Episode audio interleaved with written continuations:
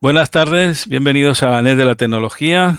en este domingo 25 de febrero, hablando de, nuestro satélite, o hablando con propiedad, ¿no? Un satélite, eh, digamos, donde uno de los transponders o varios transponders nos permiten la comunicación entre radioaficionados, ¿no? En este caso, eh, a través de la, de la banda ancha, ¿no? De televisión. Eh, estamos en, con, eh, desde Canarias para Álava con nuestro amigo Abilio, Ecoalfa 2 Alfa Zulu Whisky, que muchos de ustedes ya lo conocen porque él es muy conocido en el mundo de la, de, digamos, de la fabricación, ¿no? De, para elementos de las antenas, ¿no? Para recibir. Eh, bienvenido, buenas tardes, Abilio. Buenas tardes, caballero, y a todos los escuchas o o, televidentes. Bueno, háblanos un poquito cómo empezó tú la, la, cómo empezaste en el mundo del satélite, cómo llegó a tu conocimiento y cómo empezaste a, a, desarrollarlo para hacerlo más fácil, ¿no? El, la recepción de, y la transmisión del satélite, sobre todo con los elementos radiantes, en este caso de las NNB y las antenas. Sí, bueno, pues mira, eh, empecé, aquí había un, yo vivo en un pueblo de Álava, 25 kilómetros, y eh, aquí en el pueblo tenía un, a un colega, que ya hoy en día no está, se, cambió de ubicación, y él empezó, él la verdad es que eh, empezó con el tema de los satélites y llevaba mucho tiempo, yo, yo había hecho satélites anteriormente, pero él estaba muy, muy ilusionado cuando lanzaron el, el QO 100 y me animaba mucho a, bueno, que tenemos que estar, que tienes que hacer, que tenemos que poner. Y yo decía, bueno, pero vamos a ver, si eso es un puñetero repetidor ahí puesto ahí arriba, a 36.000 kilómetros, pues qué más Pues si tú con un talqui llegas al monte a tantos kilómetros porque estás viendo el monte, pues al final el repetidor, si no tenemos nada por medio, o sea, quiero decir, el satélite, no hay nada por medio, por lo tanto, ¿qué problema puede haber? Pues no tiene, no tiene gracia eso, no, no, no, no me parecía una cosa interesante. Y eh, bueno, eh, poco a poco eh, pues fui entrando en el tema y claro, al final me engancho porque si es cierto, es un, repetidor ahí arriba, subes en una frecuencia, bajas en otra, pero tecnológicamente no es fácil, es complicado.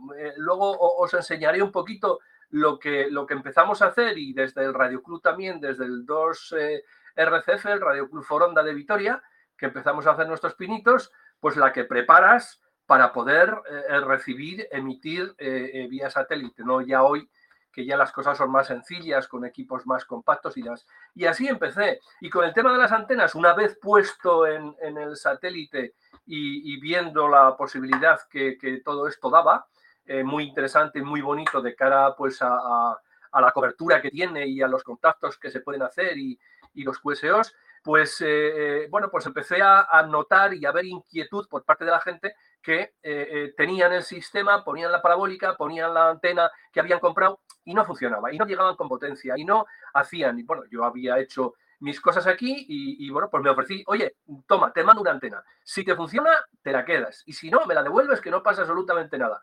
Y así empezamos, el tema funcionaba y claro, fue pues como, como de ver a no ver, ¿no? Pues como, como de tener yo qué sé, ¿cómo te iba a decir? De tener una, antena de porra en un talqui a tener una directiva que dices, joder, eh, ahora me escuchan por todos lados y de la otra forma justo andabas ahí escuchando, intuyendo que estabas llegando al satélite, ¿no? Y de esa forma pues empecé y, me lié, porque realmente esto es una verdadera liada y, bueno, y aquí estamos hoy en día disfrutando y sobre todo apoyando mucho a la gente eh, que, bueno, pues que eh, por, eh, a ver, por falta de conocimientos, entre comillas, mucha gente viene de, de, la, de decamétricas y demás, donde dices, bueno, pongo un hilo largo, pongo un acoplador, le meto aquí 100, 200, 500 vatios y me escucha todo el mundo, ¿no? Y de alguna manera mucha gente piensa... Es, otra filosofía, es otra filosofía, Bilio, realmente, ¿no? El mundo del satélite, sobre todo geoestacionario, es una filosofía de radio totalmente diferente a, digamos, tiene, ¿cómo diría yo? Eh, tiene una parte que es, eh, no sé, como mm, más segura, ¿no? Es decir, que a cualquier hora del día sabes que tienes, no estás sujeto a, a, estos caprichos de propagación, a, si se me escucha, si hay ruido, si no hay ruido. Es, es algo, una comunicación. Aún así, en, el, en la, lo que es la, comunicación en la banda estrecha, que es la, banda, de, o sea, la banda lateral, es, es prácticamente el, el, sonido y la comunicación es muy parecida. Es, un, es una simulación de, de, unos 40 metros prácticamente, ¿no? Eh, de cualquier día. Sí, pero la, única dificultad, bueno, la única, única entre comillas, ¿no? Dificultad que tiene es esa, esa diferencia de que eh, pues en 40 metros o en 30 o en 20 o en 80 dices, bueno, pues planto una vertical, una antena vertical o planto una caña de pescar, tiro unos hilos para un lado y para otro y ya tengo una antena que aunque no esté muy bien hecha, la puedo acoplar y puedo salir sin ningún problema. Y sin embargo esto, pues claro, pues, pues, pues hay que hilar fino eh, sobre todo en la parte de, emisión, la parte de recepción, dices, bueno, pues una parabólica que, te las encuentras tiradas en la calle o, puestas en las fachadas que no se usan, pero eso, una parabólica de televisión que la puedes aprovechar desde 60 centímetros, la pones mirando al satélite y estás de alguna manera ya, si tienes un, un, receptor, un, SDR o, o, bueno, incluso sin eso, que dices, pongo una web y escucho una web SDR en Internet y escucho y veo lo que hay en el satélite, ¿no? Y estás viendo todo y casi efectivamente, bueno, casi, sin casi, para poder escuchar, desde luego no necesitas ningún tipo de instalación. Y ya si quieres hacerlo todo tú, pues lógicamente eso, una parabólica desde 60 centímetros, incluso menos, pero bueno, 60 centímetros ya es un poquito, ya creo yo, la parte más justita, pero ya puedes recibir eh, estaciones, incluso emitir perfectamente.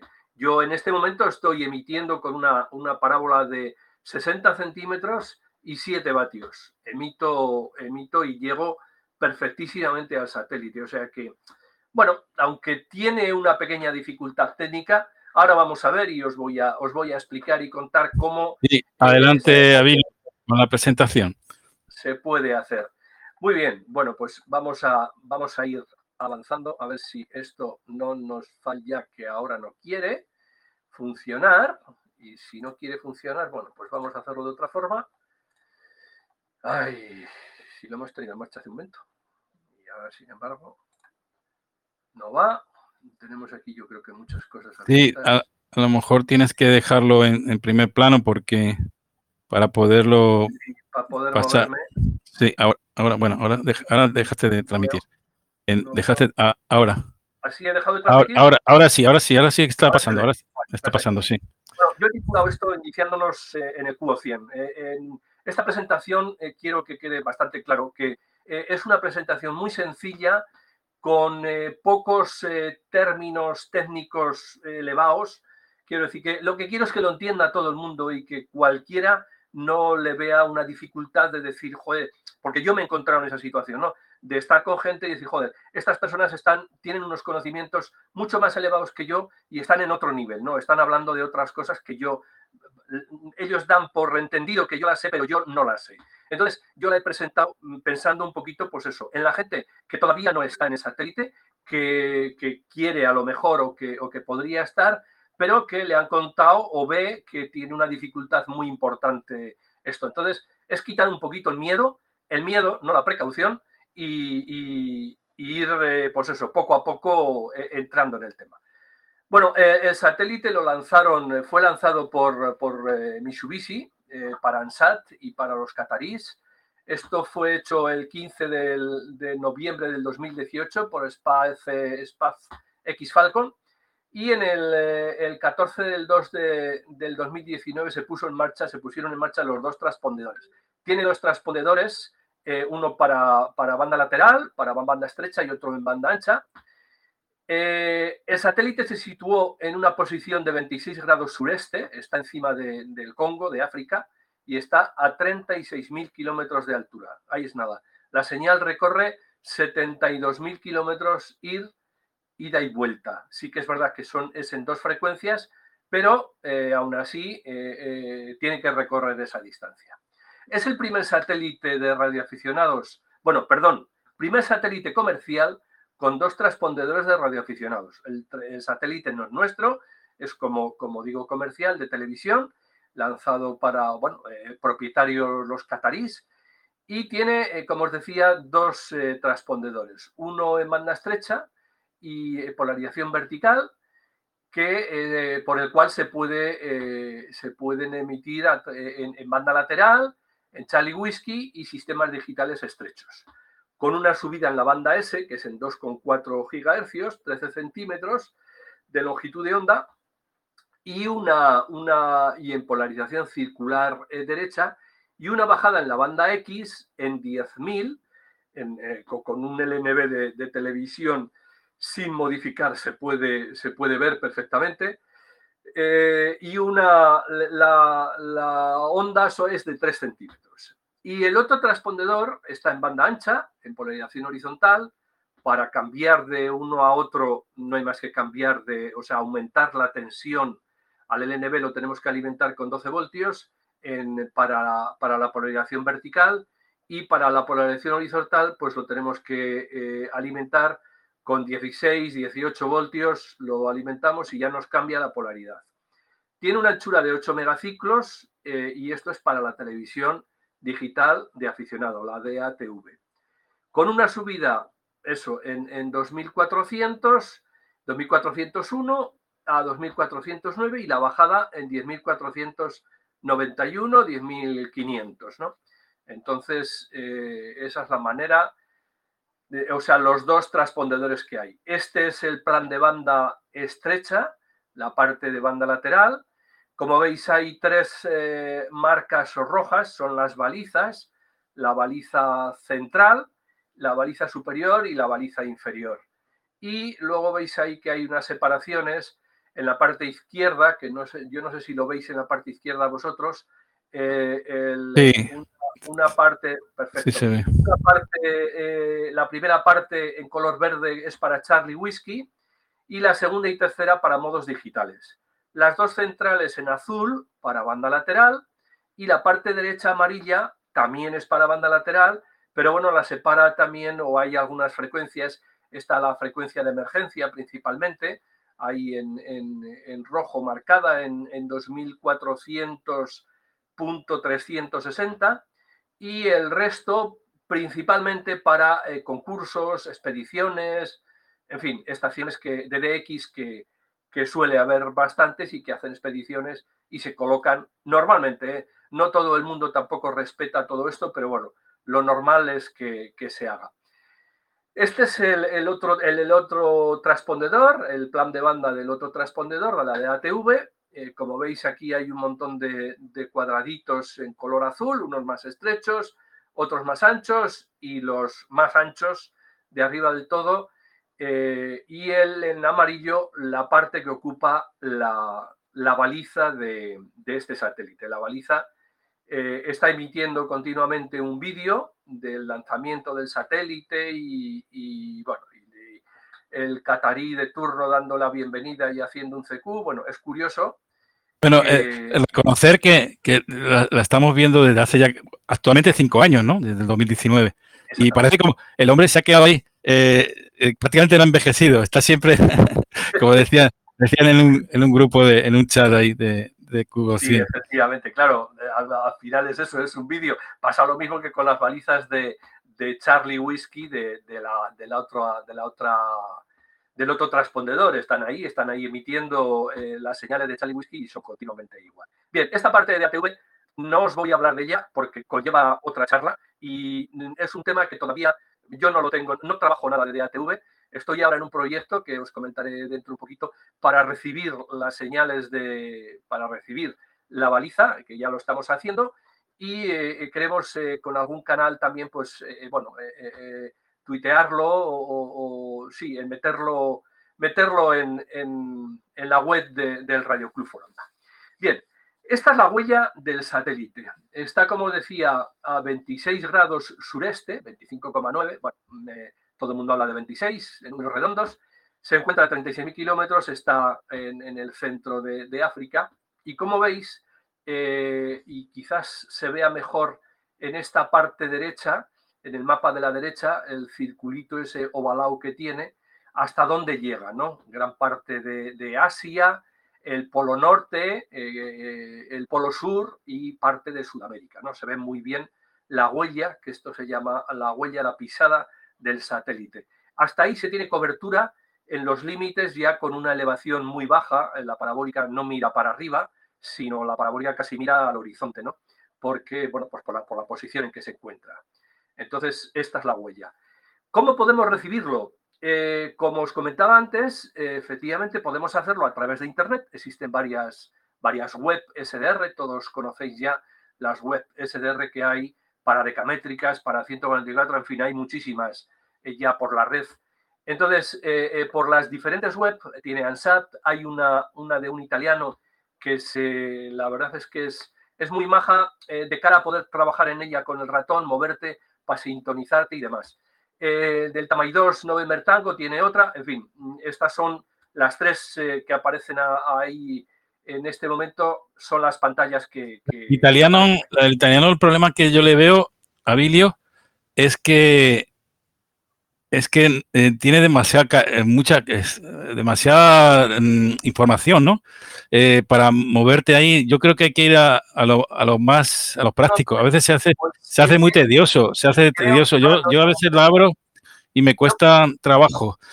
lo, sí, sí, sí. Único, lo único que le veo una ventaja es, en un N que tú te sitúas en el, en el, en el, con el cursor en esa frecuencia y cuando le das al, al clúster te marca el spot directamente de la frecuencia que tú estás seleccionando en, en esa, por ejemplo, cuando haces llamada, ¿no? En este caso, o quieres reportar de, de un QSO o de una estación especial que está transmitiendo.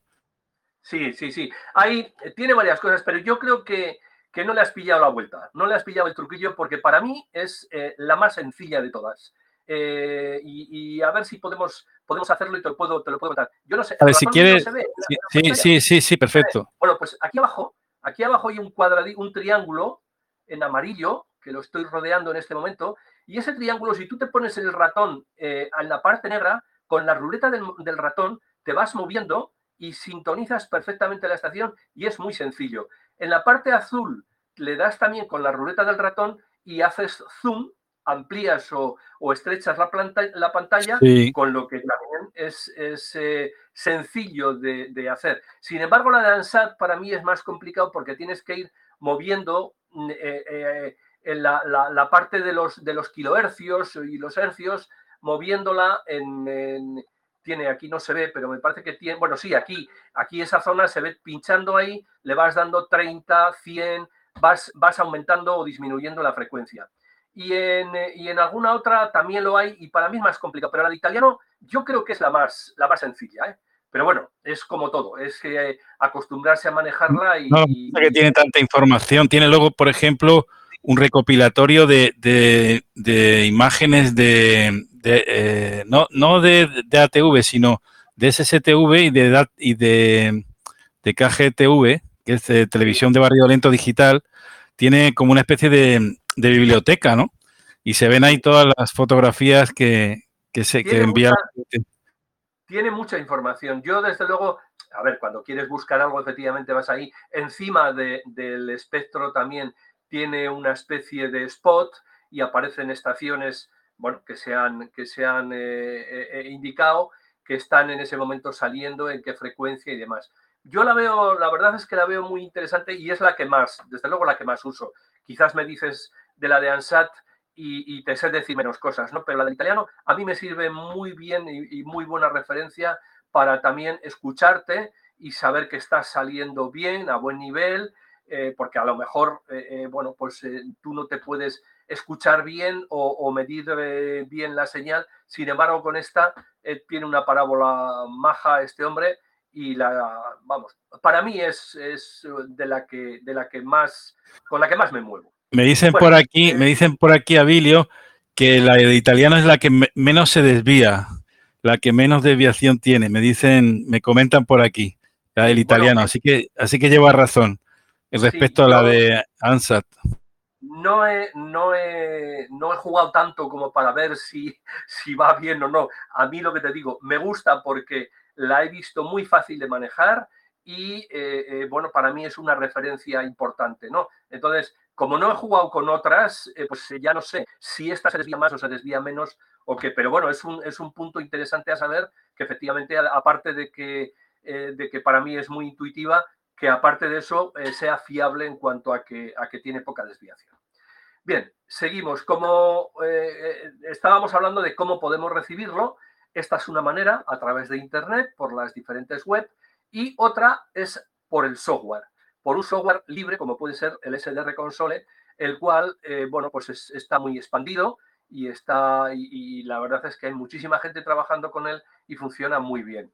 El software es este, este es lo que, esto es lo que se ve en pantalla cada uno lo puede configurar como, como le venga bien. Aquí en la parte izquierda pues sale una serie de información, tanto la frecuencia, volumen, en fin, hay una, el CAT, hay una serie de, cosas que cada uno las puede configurar como, como interese, pero mm, bueno, pues es, eh, es el software que casi todo el mundo trabaja, ¿no? Entonces, decíamos que el software es este, mm, eh, aparte, o sea, y, hay más, o sea, con los diferentes que haya que, valgan para un SDR, cualquier software es suficiente, pero mm, me refiero a este porque quizás es el que más, el que más usa la gente, ¿no?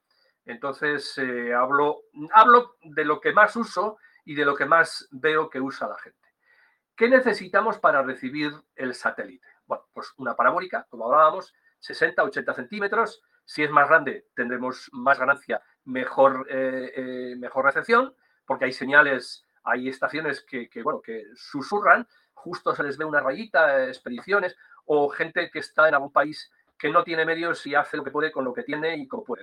Entonces, bueno, pues una parabólica, un LNB, en el mercado hay muchos, este en concreto de color blanco no está modificado y es el que yo uso, este otro tampoco está modificado, bueno, pero claro, este tiene un precio de 5 euros y este tiene un precio de 30.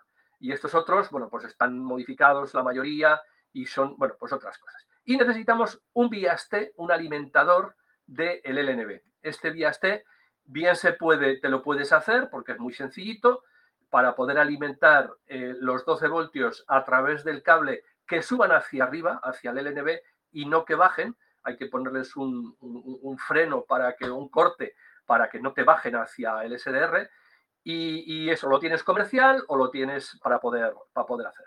El LNB que necesitamos tiene que ser PLL, que vale cualquiera que convierta la señal de 10 gigas a 739 MHz. Es lo que hace falta, que es por donde la conversión que hace el LNB para que el SDR eh, nos, nos, eh, bueno, pues nos dé la señal que estamos recibiendo del satélite. Sí, hay que hacer una pequeña modificación en el programa, ¿no? En el SDR para que para que te marque la frecuencia real, porque normalmente no los, los, software no, el CDR console no te...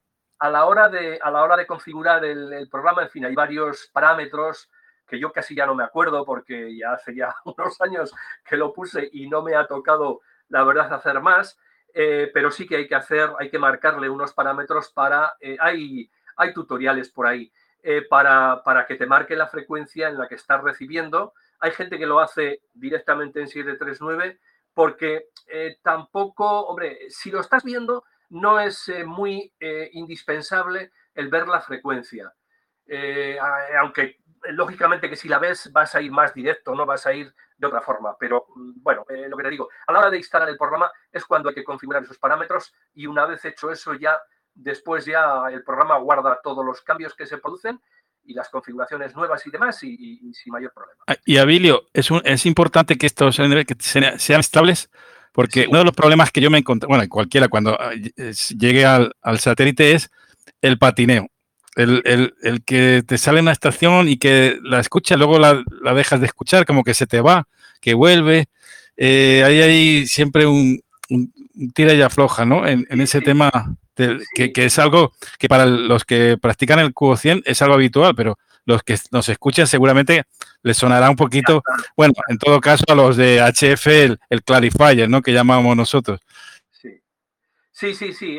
los LNBs, a ver, todo, todo componente electrónico de alta frecuencia, eh, todo mm, eh, patina y hay que de alguna manera disciplinarlo, bien con, con GPS, bien con eh, alguna plaquita o CXO, que es un cristal metidito en un horno, que en fin mantiene la temperatura. estos, estos LNBs, yo los LNBs que he usado, mm, ninguno los he disciplinado, porque trabajando con el SDR Console, tiene una ventaja este programa y es que tiene un enclavamiento de la baliza. a ver, aquí, efectivamente, aquí abajo esta parte de aquí abajo, este cuadrado último de aquí abajo del todo, esto es la, la Stationary Beacon que llaman. Entonces, el, programa tiene la, posibilidad de, sacarlo, de que, de que, se quede aquí enclavado con todo el, en la pantalla. Y entonces tú aquí, cuando lo enciendes, lo único que tienes que hacer, vas a ver esta raya gorda o, o más fuerte aquí en medio. Esta es la baliza, esta es la baliza central, la que está aquí. Esa baliza la, pinchas con el ratón, no sé si os fijáis, hay dos rayas eh, intermitentes que rodean a, esta, a esta raya vertical, sí. por decirlo de alguna manera. Hay unas, unas rayitas intermitentes, si aquí no lo podemos hacer porque, porque no podemos hacerlo ahora en directo, pero eh, cuando tú enciendes con el ratón, tienes esas dos rayas para poder ponerte encima de la baliza, pincharla y se quedan las dos rayas ahí entre la, la raya principal le das aquí al play y ya enclavas la baliza. El LNB se va a seguir moviendo, pero el programa lo que hace es irlo siguiendo, ir siguiendo la, señal de la baliza que se va moviendo por los cambios de temperatura. Esto por la, por la mañana igual está aquí o igual ni lo tienes, depende del aumento que le hayas dado, igual ni lo ves, tienes que bajar porque eh, aquí hay una opción de dar un zoom de ampliar esa señal, ampliarla pues casi al tamaño de esto o incluso más para verla mejor. Entonces, igual la enciendes por la mañana y no lo tienes aquí en, la, parte visual. Tienes que eh, minimizar lo que puedas el zoom para que aparezca y una vez que aparece lo pinchas y ya se estabiliza. Se va moviendo y se va moviendo el LNB, pero la, la frecuencia se mantiene la frecuencia que tenemos aquí se mantiene, porque el programa, pues eso, hace que, no, que no se vaya. Si no le das al play aquí y la dejas sola, la vas a ir viendo cómo se va yendo, se va yendo, y tú vas a ir notando cómo se va desintonizando a esa estación que estás, que estás escuchando, ¿no? Entonces, esta es una parte, el LNB. Y la otra parte es también el conversor.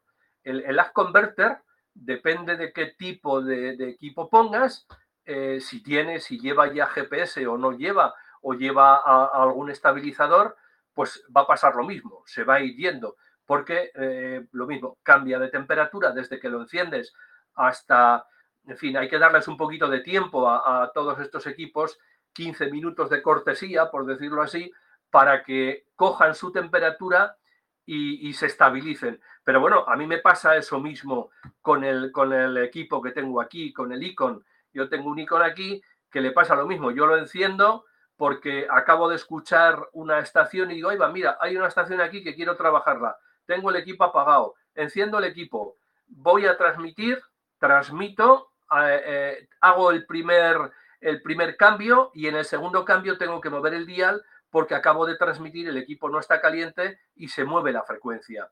Entonces, hay equipos que tienen, eh, lógicamente, los de hoy en día tienen eh, ya un cristal y están mucho más estabilizados, pero bueno, este mío no, y no encuentro un cristal para poder ponérselo, pero bueno, ya me lo sé y como ya me lo sé, pues eh, juego un poquito con, eso, ¿no? Pero sí que es cierto que los LNBs eh, patinan lo mismo que puede patinar el, el, el converter que, pongamos, que ahora veremos también un poco, ¿no? Bien, eh, continuamos. ¿Cómo, eh, ¿Qué era lo que necesitamos para recibirlo? Hemos dicho la parábola, el, LNB. Y nos vamos ahora al receptor SDR. Aquí hay unos cuantos. El, el, SDR Play, el SDR el RTL, aquí hay otro, el Adam Pluto, el Aspiri. Bueno, hay un montón y más cosas, por supuesto. Yo he puesto aquí unas cuantas porque, bueno, para que veáis alguna, ¿no? Cualquier, eh, cualquier SDR de, estos y de otros nos sirve para sintonizar la, señal de satélite. Una vez que ya tenemos eso, tenemos una parabólica, tenemos un LNB, tenemos el SDR, de algún, el, el, SDR, un RTL, ya tenemos ese equipo. Ahora, ¿dónde apuntamos la antena? Bueno, pues como decíamos, aquí tenemos el mapa, sabemos que está hacia el sureste y tenemos eh, varias aplicaciones para el móvil eh, para poder saber dónde está. Aquí tenemos una, satélite director, satélite sat finder y satélite pointer. Entonces, y luego tenemos la página de ANSAT. ANSAT en esta dirección te da todos estos datos. Estos datos ahora mismo son de mi estación, te dice dónde está ubicada la estación terrestre, te da longitud, latitud y longitud y el locator. ¿Ves que coincide? Y dice, coño, pues ahí estoy yo. Y te da eh, las señales de azimut, eh, el, hacia dónde tienes que apuntarla, la elevación y la inclinación del LNB. Ahí, Abilio, hay un programa, no sé si lo conoces, que es con realidad aumentada, que es te pones, te pones con el con el con la cámara del móvil, no sé si has, experimentado, y, y, te da exactamente la, la, posición dentro de lo que de lo que está viendo, ¿no? En la, en la no sé si es... lo, que estás viendo, lo que estás viendo en un mapa a tiempo real, eh, eh, pues eso, correcto, correcto ves los edificios, ves dónde estás tú y te da, te marca una raya. No sé cuál de estos es, no sé si es satélite. yo, yo lo he probado, no recuerdo, no sé si es Alfide o no sé cuál de ellos es, pero hay uno que, tiene esa, esa calidad o, propiedad, ¿no? De, poder visualizar, eh, digamos, en tiempo real lo que estás viendo y sobreponer directamente así. Me dice me dice Pepe el, el dispointer, dispointer, por ejemplo, también, que es el que, el que dice, bueno, que comenta que tiene esa, esa posibilidad. Bueno, me estaba, me estaba mandando Javi un, un, WhatsApp que el mal tiempo le ha movido la parabólica y no puede, no puede salir. Javi tiene una parábola grande y la tiene puesta en el jardín y, recordar que hay, que, hay, que hay mal tiempo ahí en, en, la, península, sobre todo muy, muy mal tiempo, lluvia y viento. Rachas de, viento fuertes, eso aquí en el interior, más arriba, con donde está él, incluso Chema también, los alfalfa, están en, situaciones más al norte y, la verdad es que está soplando muy fuerte. Y me comenta eso, que disculpas, pero que no, que es imposible con el mal tiempo y el, tratar ahora de orientar la parabólica y demás. Así que, bueno, ¿qué le vamos a hacer? Sí, no, yo no recuerdo cuál de estos tres es, pero incluso yo creo que hay dos. Hay uno, hay uno que te marca eso, te, va diciendo, vamos, te va diciendo, vas viendo los edificios que tienes delante y si tienes, claro, si tienes despejado hacia donde está el, satélite. Hay otro que con la cámara, eh, bueno, con la cámara, eh, sí, con la cámara también del propio móvil, eh, te pones detrás de la parabólica y con, unos, con unas reglas que salen tanto en, horizontal como en vertical dentro del móvil, tú pones la raya horizontal en la parabólica, que quede horizontal a, los, a, los, a la parabólica, y con la raya vertical la pones delante en, línea con el, con el brazo del LNB y te marcan también la dirección exacta hacia dónde la tienes que apuntar. Y luego lo único que te queda, que también te lo dice, la elevación que le tienes que dar a la parabólica para llegar al satélite. Pero te lo dice, te lo dice todo.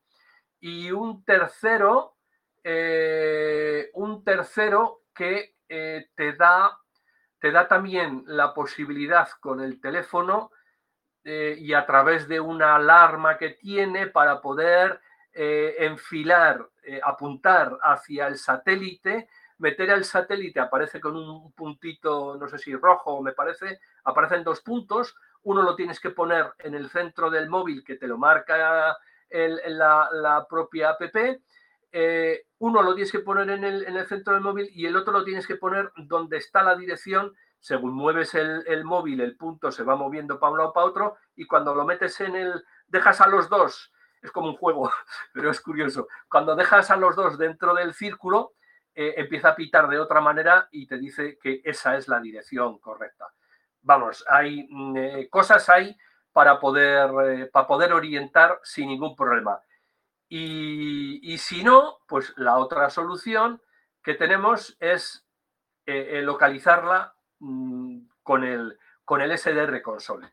Entonces, tenemos lógicamente SATFinder, equipos de, de, medida que te pueden ayudar, cosas sencillas, sencillas y baratas, no equipos profesionales, sino cosas sencillas que te pueden servir. Y el, software, el SDR console, que como veis están aquí marcadas las tres balizas, la, central y las, y las otras dos, y que si eh, eh, el SDR console lo tienes configurado y lo tienes en marcha, pues lo único que tienes que hacer es conectarlo a, la parabólica, metiéndole eh, a través del VIASTE la tensión correspondiente, poniendo el pincho, el, SDR, el, RTL o, lo que sea, lo pones y ya está recibiendo. Entonces lo único que tienes que hacer es buscar dónde están, dónde te van a aparecer las señales. Si tienes la frecuencia puesta, la frecuencia central, por ejemplo, la tienes puesta, es la baliza central, bueno, pues va, a aparecer cuando tengas la antena orientada, te va a aparecer y lo único que tienes que hacer es eso, izquierda, derecha, para arriba, para abajo, izquierda, derecha, para arriba, para abajo. Es ir buscándola a mano, pero la vas a encontrar. La vas a encontrar, es muy sencillo teniendo siempre en cuenta que estamos o que el satélite está a 26 grados sureste. Entonces, o, otra posibilidad, Bilio, es recibir en la frecuencia de 700 las, las bandas de, televisión, o sea, las, los canales de televisión, quizá, y sabes que ya estás en ese satélite, ya luego buscar adaptarlo. ¿Sabes, qué pasa? Que la televisión, en esa posición hay más satélites. Entonces, eh, es un poco más difícil con el tema de la televisión. Con este equipo, con este medidor, el, eh, ¿cómo se llama? Este, eh, el GT Media, con este equipo sí que puedes tener sintonizado, pero claro, tienes que tener sintonizado algún canal de este o sea, de este satélite.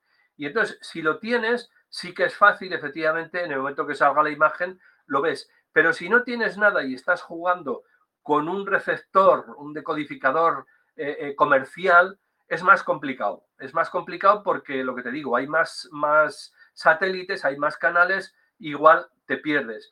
El Astra está muy cerca también y te engaña muchísimo, sobre todo para trabajar con este, con el SatFinder.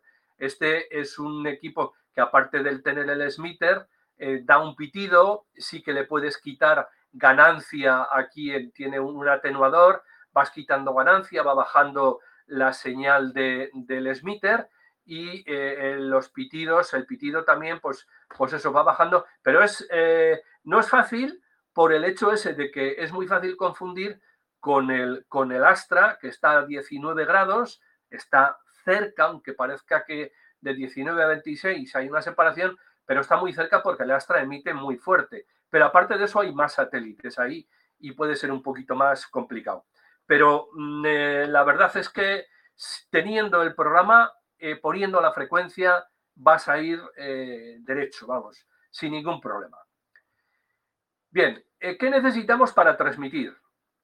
Bueno, pues muy sencillo, un equipo en banda lateral, un, un transceiver, que pueda emitir en 29, en 50, en 124, en 432 o incluso hasta en 1200, con una potencia inferior a 5 vatios aunque tengas 5 vatios o si tienes eh, y no puedes atenuar 5 vatios, no puedes bajar más, yo recomiendo poner un atenuador. Con 200 milivatios es suficiente para atacar a este, por ejemplo, a este eh, converter y a otros muchos.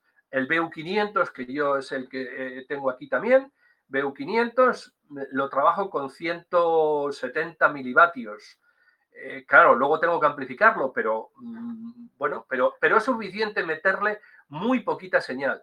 La manera de atenuar esos 5 vatios, sobre todo en 144, 432 o 1200, 1200 es muy fácil, porque las pérdidas del cable pues son grandes en esa, en esa frecuencia, ¿no?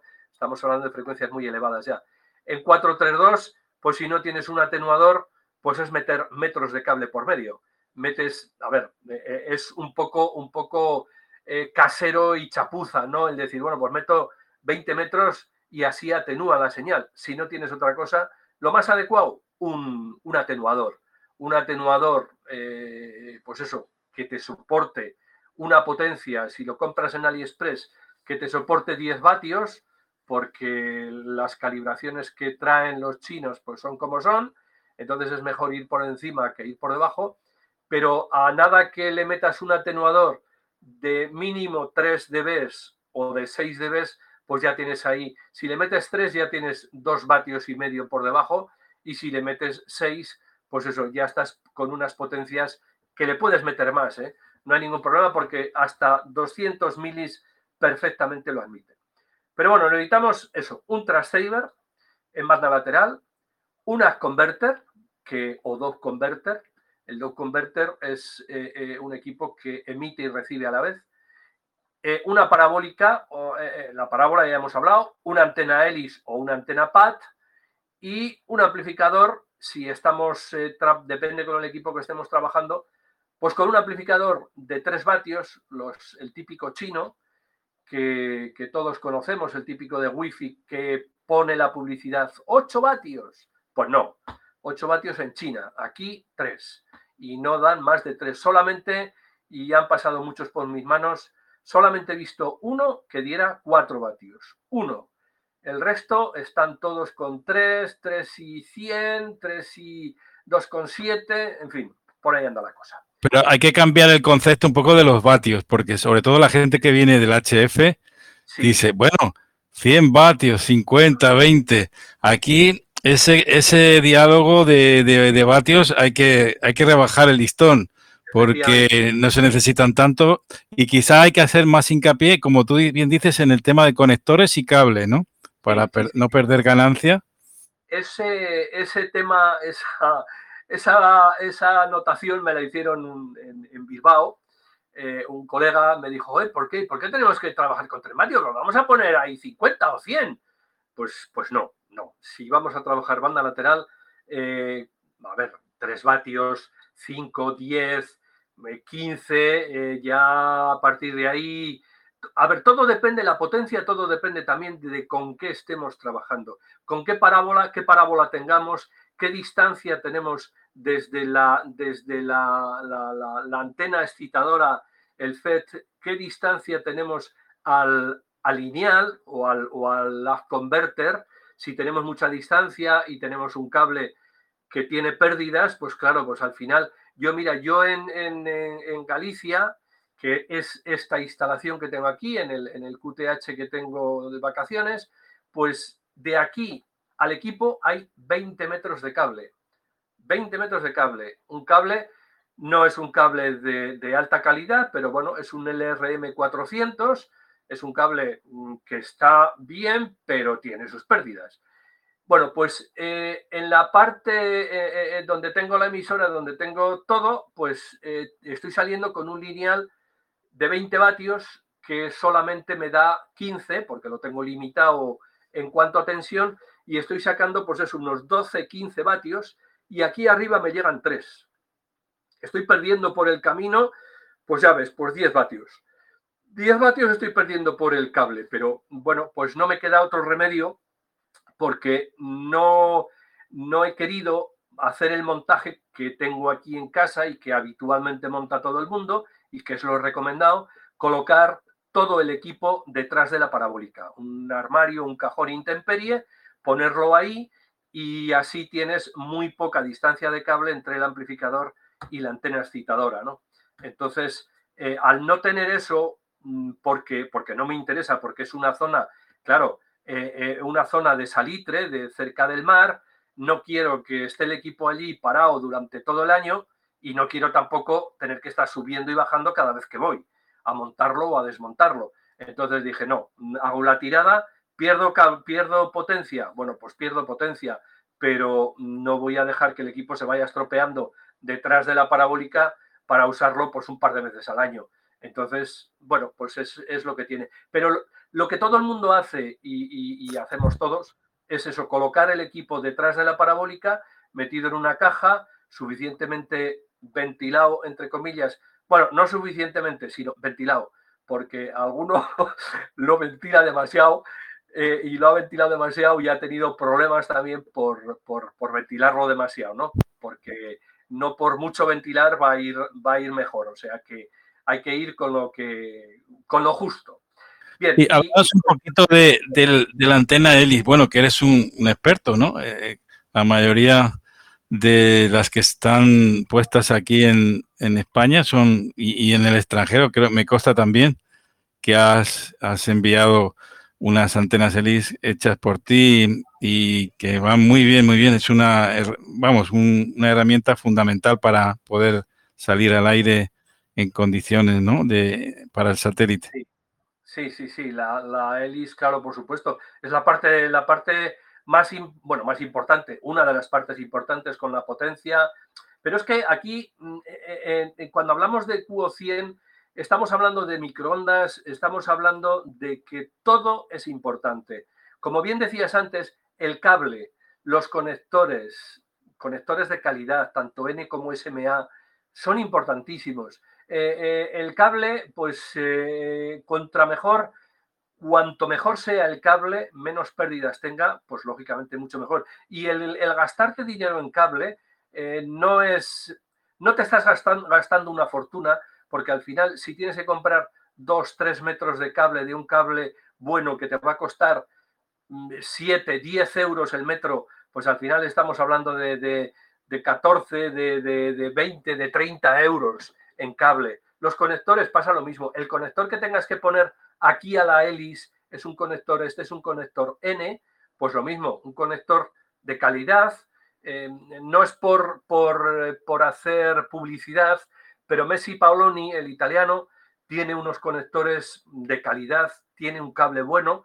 Esto lo, vende aquí eh, Astro Radio. Me imagino que hay más gente que lo vende, pero bueno, yo conozco que lo vende eh, Astro Radio y a todo el mundo se lo recomiendo. Llámale a Salvador, pídele cable, pídele conectores, tanto en una punta como en otra.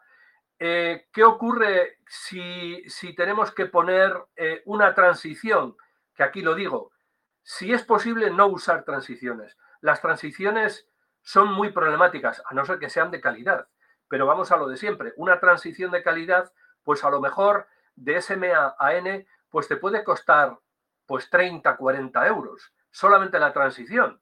Yo creo que es mucho mejor poner el conector adecuado al cable y un conector de calidad que meter la transición por medio, porque es una transición que la vas a tener que dejar ahí y vas a tener que poner un conector que también tiene que ser de calidad. Por lo tanto, es mejor quitarte la transición de medio y poner el conector directo, ¿no? Entonces, en ningún caso, lo subrayo aquí, poner un conector PL en estas frecuencias. A partir de, yo creo que debería de estar prohibido ya. En 144 mm, debería estar prohibido ya usar eh, PLs. A ver, 144 estoy hablando para estaciones de X, para estaciones que trabajan satélite, trabajan con cursos de X y demás pues debería de, estar prohibido. Es un conector muy viejo que se desarrolló hace muchísimos años y bueno, ahí está, pues porque es barato y bueno, pero eh, dudo, muchas veces dudo que, pueda mantener la impedancia incluso, ¿no? Entonces, ya para 432, mm, bueno, es que no se usa en 432 un conector N, sigo diciendo lo mismo, ¿eh? Eh, no para, para, un equipo normal, para hacer, para pinchar un repetidor, sino para banda lateral y otras, eh, para, para tipo de, concursos y estaciones de X y en 1200 ya pues ni, ni, lo hablamos, ¿no? ni lo comentamos. Entonces, hay que usar conectores y cable de calidad, no usar, eh, eh, no usar PLs en ningún caso, desde luego, y las transiciones, evitarlas en todo lo posible. Previos y atenuadores, como vamos a ver, nos van a hacer falta, si depende el tipo de, material, o sea, el tipo de AF converter que vayamos a usar. En este en concreto, por ejemplo, pues no vamos a necesitar, eh, no vamos a necesitar previo, podemos necesitar a lo mejor un pequeño atenuador, pero no previo. Por lo tanto, mm, depende del AF converter que, usemos. Bien, eh, estos son los diferentes, unas, parte de, lo que hay en el mercado, diferentes ad converter y diferentes dow converter.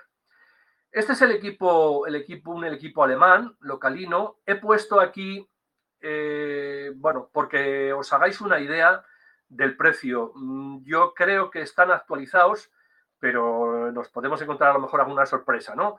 Con el tema de los precios. Bien, el localino es un, es un convertidor ascendente que trabaja, eh, se le puede atacar en 10, en 6, en 2 y en 70 centímetros da 7 vatios reales a 24 voltios. Aunque el fabricante habla de 10, bueno, 7 vatios reales. Con eso estoy saliendo yo ahora mismo con una parabólica de 60 centímetros y los que me hayáis escuchado y muchos eh, que veo por ahí ya me han escuchado, pues ya saben y ven cómo, cómo, cómo salgo, ¿no? Yo puedo dar fe, yo puedo, dar fe, que, que sale muy bien, ¿eh? lo puede escuchar. Y, eh, no, es, y no es muy, es una posibilidad que, no es, que no es cara, ¿no? En comparación a lo que podemos pensar con otro tipo de actividades dentro del mundo de la radioficción. Lo, lo, vamos a ver también más adelante porque tengo, tengo un, equipo tipo para que veáis que además no hacen falta muchas cosas para poder, para poder salir sin eh, eh, sin equipos de medida, sin, conocimientos muy técnicos de, pues de todo esto, ¿no? De microondas y demás. Sin poco, con, poco conocimiento podemos salir y podemos tener una estación eh, puntera, pues eso, por, bueno, no voy a decir poco dinero, porque hoy en día todo vale mucho dinero, pero bueno, eh, una estación por un precio yo creo razonable. Bien, este equipo, pues eso, tiene aquí un precio de 350 euros. Me parece que son más portes si se compra fuera de España y si se compra en España, creo que, están los portes incluidos o que eh, los portes no los cobran. No, no, lo tengo muy claro. Bien, este es otro equipo del portugués, de DX Patron.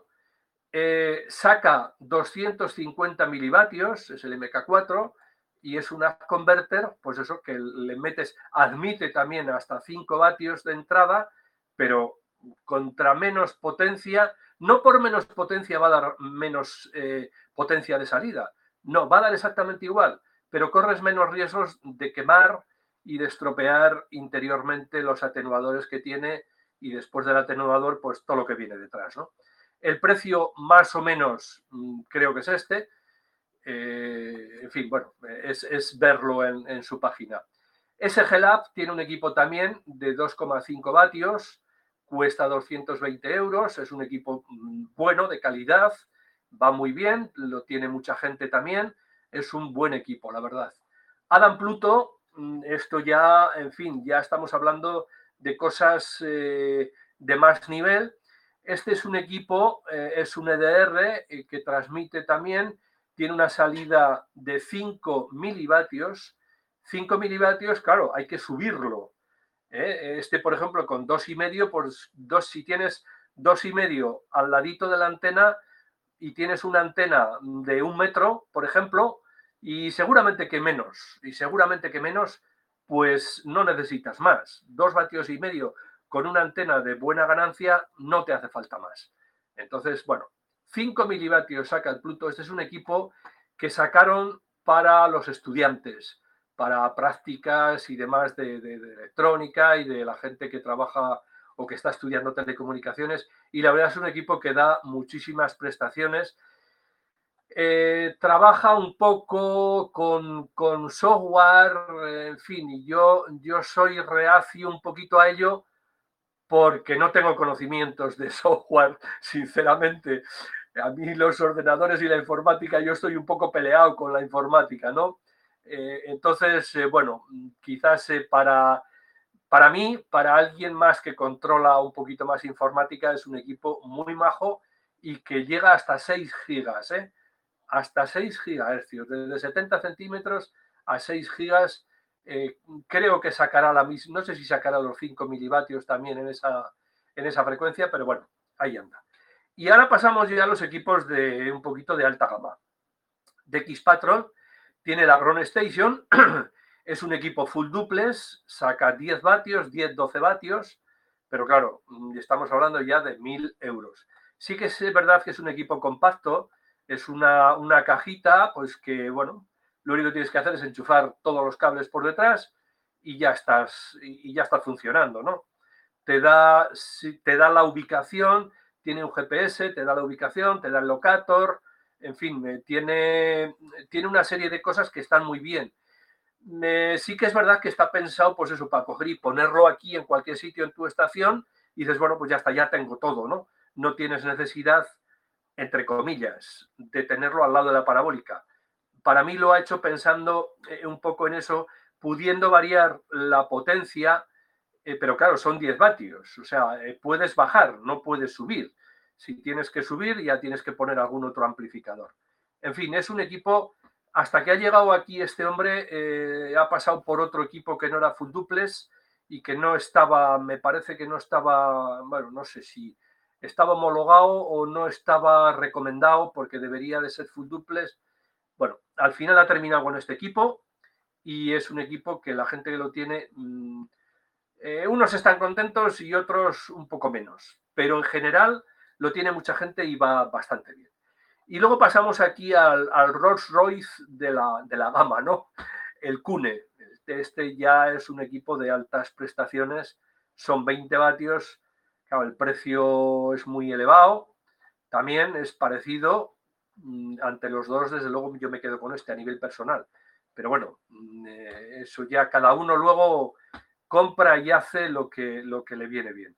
Eh, este equipo, desde luego, no lo conozco, así como el de X Patrol sí que lo he visto, pero este equipo no lo conozco, no lo he visto trabajar, eh, no sé realmente. Lo tiene poca gente, la verdad que hablas con corresponsales y no hay mucha gente que lo tenga, por el, precio que tiene y bueno, pues es un equipo de alta gama que todo el mundo tampoco puede acceder a él, ¿no? Entonces, pero bueno, aquí están y hay más cosas, ¿eh? hay más cosas en el mercado que bueno, es que ya, ya no me caben en, la presentación. Ah, me, comentan aquí el, el HAT RF, HAT RF, otro SDR también que transmite con milivático, que va muy bien, dice. Incluso hay, ahí está una versión china también, una versión china que no... Hay, hay, bastante más cosas por ahí que, que, bueno, que eso, que a lo mejor Muchas no las conocemos en España porque, bueno, pues conocemos lo típico, lo que hay en Internet, eh, o sea, en, AliExpress.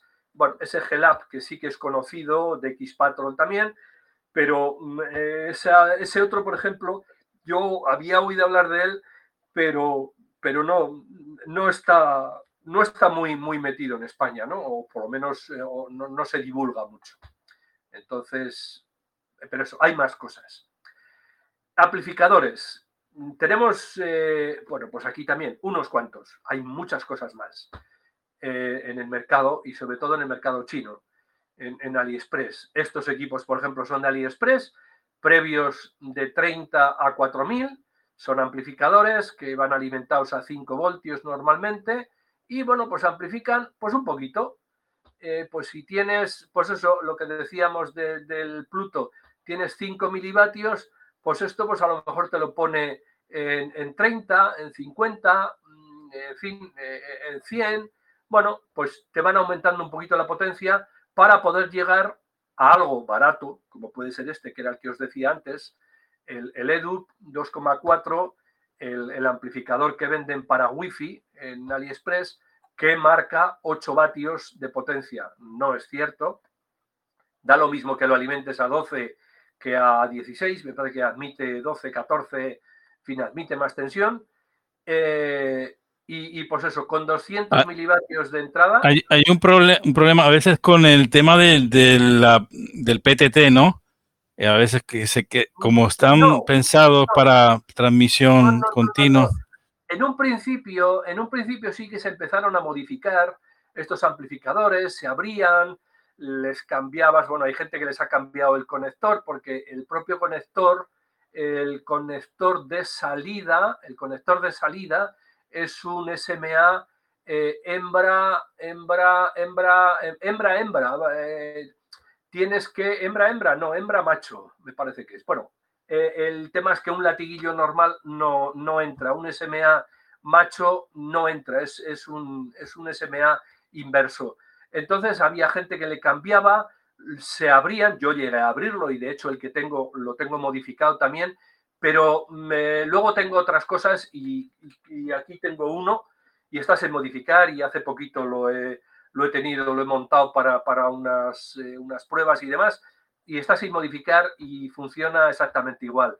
Y colegas que, lo han montado, sé que y me han, me han, pedido, oye, lo modifico, hay que modificar, no modifiques nada, que funciona perfectamente. O sea que no hay que... Pero en un principio estábamos todos un poco perdidos, ¿no? Llegaba esto y bueno, pues hay que montar, pues a ver qué hay en el mercado, qué hay que hacer. Salieron modificaciones por todos los sitios y se hicieron muchas cosas con, con este porque hay varias modificaciones para hacer quitar eh, circuitos, quitar, eh, puentear la, alimentación para darle más, más sección, por si acaso, no es necesario. Entonces, bueno, este tipo de previos van a servir si tienes poca, poca potencia de, salida de las converter, pues para, alimentar cualquier amplificador. Porque claro, eh, si, si necesitas 200 milivatios mínimo, mira, este por ejemplo, el SG Lab, este de aquí abajo, este necesita 40 milivatios. Este va un poquito mejor. El, amplificador que yo tengo de 20 vatios con 70 milivatios da los 20 vatios. Este otro de DX Patrol también dice y comenta él que con 100 milivatios sacas 20 a 28 voltios. Bueno, pues eh, yo no lo he probado, pero si lo dice será así, ¿no? Pero bueno, este tipo de amplificadores. ¿Qué ocurre con todo esto? Que para hacer esto lo que hay que hacer es tener un equipo de medida. Porque claro, mm, eh, si no tienes un equipo de medida y no sabes, pones un amplificador de estos y no sabes lo que saca, no lo has medido, no sabes si necesitas otro o otros dos o, qué necesitas para poder alimentar o poder eh, hacer que el amplificador, este LEDU de 3 vatios o el otro, saque lo que tiene que sacar, ¿no?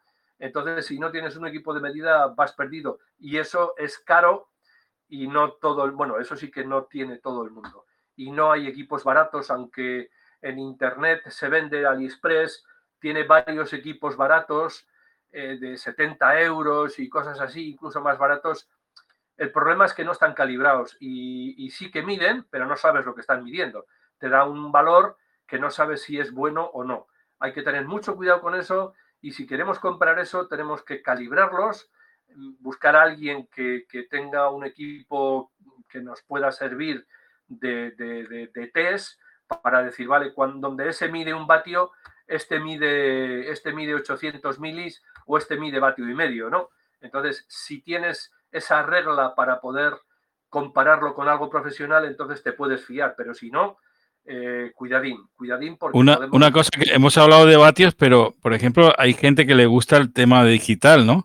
De las transmisiones digitales, que ahí es, con, apenas eh, milibático, eh, por ejemplo el VARA o el, programa SSTV, cualquiera de estos, no necesitan grandes potencias, ¿no? Y, uno puede divertirse a través de, de esos sistemas digitales usando el satélite también con nada de potencia, efectivamente. Lo que pasa es que somos, somos un poco, no sé, es que cuando no tenemos potencia parece que no tenemos estación. Entonces, si estamos en QRP o por debajo del QRP, me parece que como que no nos van a huir o tal. Están y se está abusando eh, en, en, este satélite, no lo sé, porque no, yo no trabajo digitales, pero sé que en satélites que tengo contacto con más gente, en los leo y demás, se está abusando muchísimo de potencias eh, muy elevadas con, respecto a, lo que se debería usar. ¿no?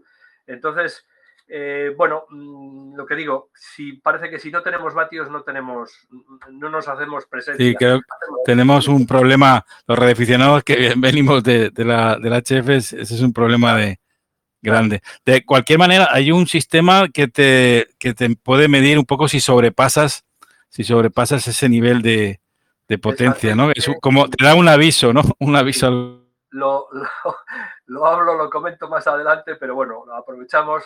Eh, no por meter más potencia vamos a poder emitir eh, mejor, bueno, emitir mejor, emitir con más potencia, claro que podemos hacerlo, pero las recomendaciones y el propio satélite lo han hecho así, tiene una alarma que se llama Leila, la llaman Leila, eh, que me dijeron en su día lo que quería decir, eh, me parece que era en árabe, pero ya no recuerdo y seguro que alguno nos lo, nos lo, nos lo comenta por ahí. Me dijeron lo que significaba Leila. Entonces, eh, si tú sobrepasas la señal mínima, recomiendan no sobrepasar la señal que tiene la, la baliza. Vamos a ver si la señal que tiene la baliza aquí en este punto, que cuando nos ponemos encima para poder escuchar la baliza, vamos a ver, aquí en el, medidor el nivel de señal, señal ruido que tenemos, SNR. Eh, no hay que sobrepasar nunca esta señal. Si tú la sobrepasas, salta una alarma y empieza a pitar una alarma durante 10, 15 segundos, mm, de alguna manera obstaculizándote o primero avisándote de que, de que está sobrepasando el nivel de potencia y segundo, pues no dejando continuar de alguna manera, porque, eh, a ver, no llega a tapar tu modulación, pero sí la, obstaculiza mucho, ¿no? Entonces, bueno, pues eh, hay una señal que ya nos avisa para que no lo hagamos. Por lo tanto, no, no por poner mucha potencia vamos a, vamos a poder salir o salir eh, mejor, ¿no? Porque claro, si tú estás y cada poco te salta la alarma, pues ahí tienes un tema claro, tienes que bajar potencia como puedas. Entonces, eh, no lo hace todo el mundo, pero bueno. Pues Abilio, me, están diciendo por aquí, no sé si, no, no me corresponde mucho, pero me dice que Leila, alguien lo, ha buscado eh, en árabe y bueno, parece ser que es algo así como fiesta o baile nocturno en árabe, pero bueno, pero no, no tiene mucho sentido, pero bueno. No sé si era eso lo que me han comentado. No, es que, bueno, no, lo sé, no lo sé. Yo creo que no era, no era exactamente esa, esa descripción, pero bueno, tiene un significado que, no sé, qué pena no, no, haberlo anotado, pues yo tengo muy mala memoria, la verdad. Me lo dijeron y me, se me quedó la cosa, fue muy curioso, pero ya, pues eso, pues se me ha olvidado. Así que, bueno, vamos a seguir. Aquí tenemos diferentes montajes. En el 2019 estuvimos ahí en el, en el Radio Club poniendo la instalación y fijaros aquí, fijaros aquí el trenecito que tenemos, que esta palabra le gusta mucho ahí al amigo Pepe, a 5 Sierra Whisky, eh, le gusta mucho eh, el tema del trenecito. Aquí lo veis también, el Adam Pluto, un amplificador, otro amplificador, otro amplificador, para llegar aquí a medir. Si no tenemos un medidor, un medidor que nos diga qué estamos sacando aquí, no sabemos ni lo que estamos sacando. Tenemos que ir paso a paso, tenemos que saber lo que amplifica este, este primer amplificador. El Adam Pluto ya sabemos, ya nos ha dicho que eran 5 milivatios, 5, 50, 5. 5 milivatios, pasamos al amplificador, tenemos que saber lo que amplifica, ver lo que nos da, para ver si podemos poner otro en serie o tenemos que poner otro de otro tipo. Saber qué potencia tenemos aquí en este punto para ver si podemos atacar al amplificador de 3 vatios con eso, si nos pasamos, no va a ir bien y si nos quedamos cortos, pues eh, depende cuánto nos quedemos cortos, pues no va a sacar tampoco los 3 vatios. O sea que todo esto implica a tener un, equipo de medida. Hoy en día ya no se hacen eh, tanto montaje, bueno, hay gente que le gusta el cacharreo, y, pero no se hace tanto montaje. Pero bueno, como, como veis aquí, aquí tenemos el BU500, este es el equipo que ya no se fabrica hoy, es un equipo eh, taiwanés, me parece, que no se fabrica hoy, ya dejó de fabricarse y la verdad es que es un equipo muy majo. Yo lo tengo, tengo dos precisamente y los dos los tengo funcionando y que a este equipo, eh, este equipo da una señal, por aquí le entra, ya veis, atenuación de 20 dB, 300 veces menos la señal que le está entrando que posiblemente, por aquí lo tenemos, 10 vatios, le estamos metiendo 10 vatios en 432, hemos tenido que atenuar 100 eh, veces, he dicho 300, no, 100 veces con un atenuador de 20 dB para meterle aquí menos 59 dB que son, eh, que son 100 milivatios. 100 milivatios en 432. Le metemos 100 milivatios y él nos saca, eh, nos saca otros 100 milivatios en, en 2,4 ¿eh? este es una converter que nos saca 2,4 100 milivatios, que lo atacamos a un, amplificador de, pues lo mismo, este dice que es un amplificador de 4 vatios. Un vatio a 2 vatios no suele llegar este amplificador. Es un amplificador que ya no lo he vuelto a ver, la verdad, no lo he visto por ahí. Nos amplifica y nos da una potencia de 3,7. Aquí, bueno, mira, pues a lo mejor este no es el que yo digo, porque es 4 vatios y está dando 3,7. Aquí eh, tenemos una serie de atenuadores para medir en un medidor lo que os decía, en un batímetro de estos que venden en, AliExpress, que hay que, bueno, hay que, hay que manejarlo y tiene que estar calibrado. No recuerdo si este estaba calibrado en su momento, me da que no, pero bueno, era lo que teníamos y andábamos como andábamos y eh, pues eso, un, mini batímetro de un mega a 10 gigas. Entonces estábamos midiendo ahí la señal. Y aquí donde salíamos, bueno, no salimos porque tenemos el, medidor por medio y no salimos al aire. Pero bueno, estamos saliendo con 3,7 vatios aquí. Si salimos con 3,7 vatios, de aquí ya lo podemos poner a una antena parabólica que no esté muy lejos para, para no perder mucho y ya estamos en el aire. En este otro caso, pues tenemos aquí otro, otro, otro amplificador. Este, este será el, SDR. Aquí tenemos un amplificador y aquí tenemos otro amplificador. Pero, pues eso, tenemos que ver, aquí medir y aquí tenemos un previo. A ver, ah, no, este es. Eh, sí, este es un previo. Ay, no, no, no recuerdo ya cómo va esto. Pero bueno, para hacer todos estos montajes, hoy en día, bueno, hoy en día y antes necesitamos tener un medidor.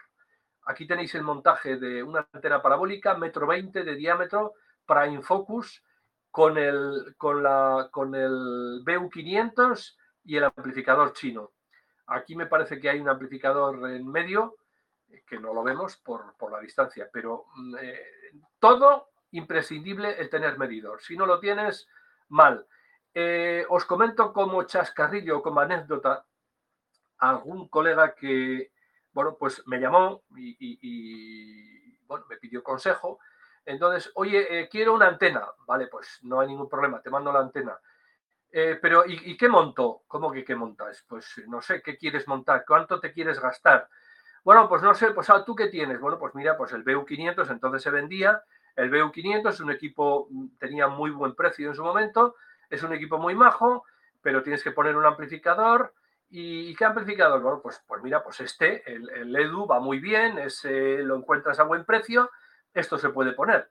Pero, ¿tienes medidor? No, no, no, no, no, no tengo medidor y tal, y no sé qué. Digo, bueno, pues yo te recomiendo que busques a alguien que te eche una mano, pregunta, a ver por la zona, que te eche una mano y que, te ayude a medir. Y, y, bueno, pues una vez que te ayude a medir, ya puedes hacer lo que quieras.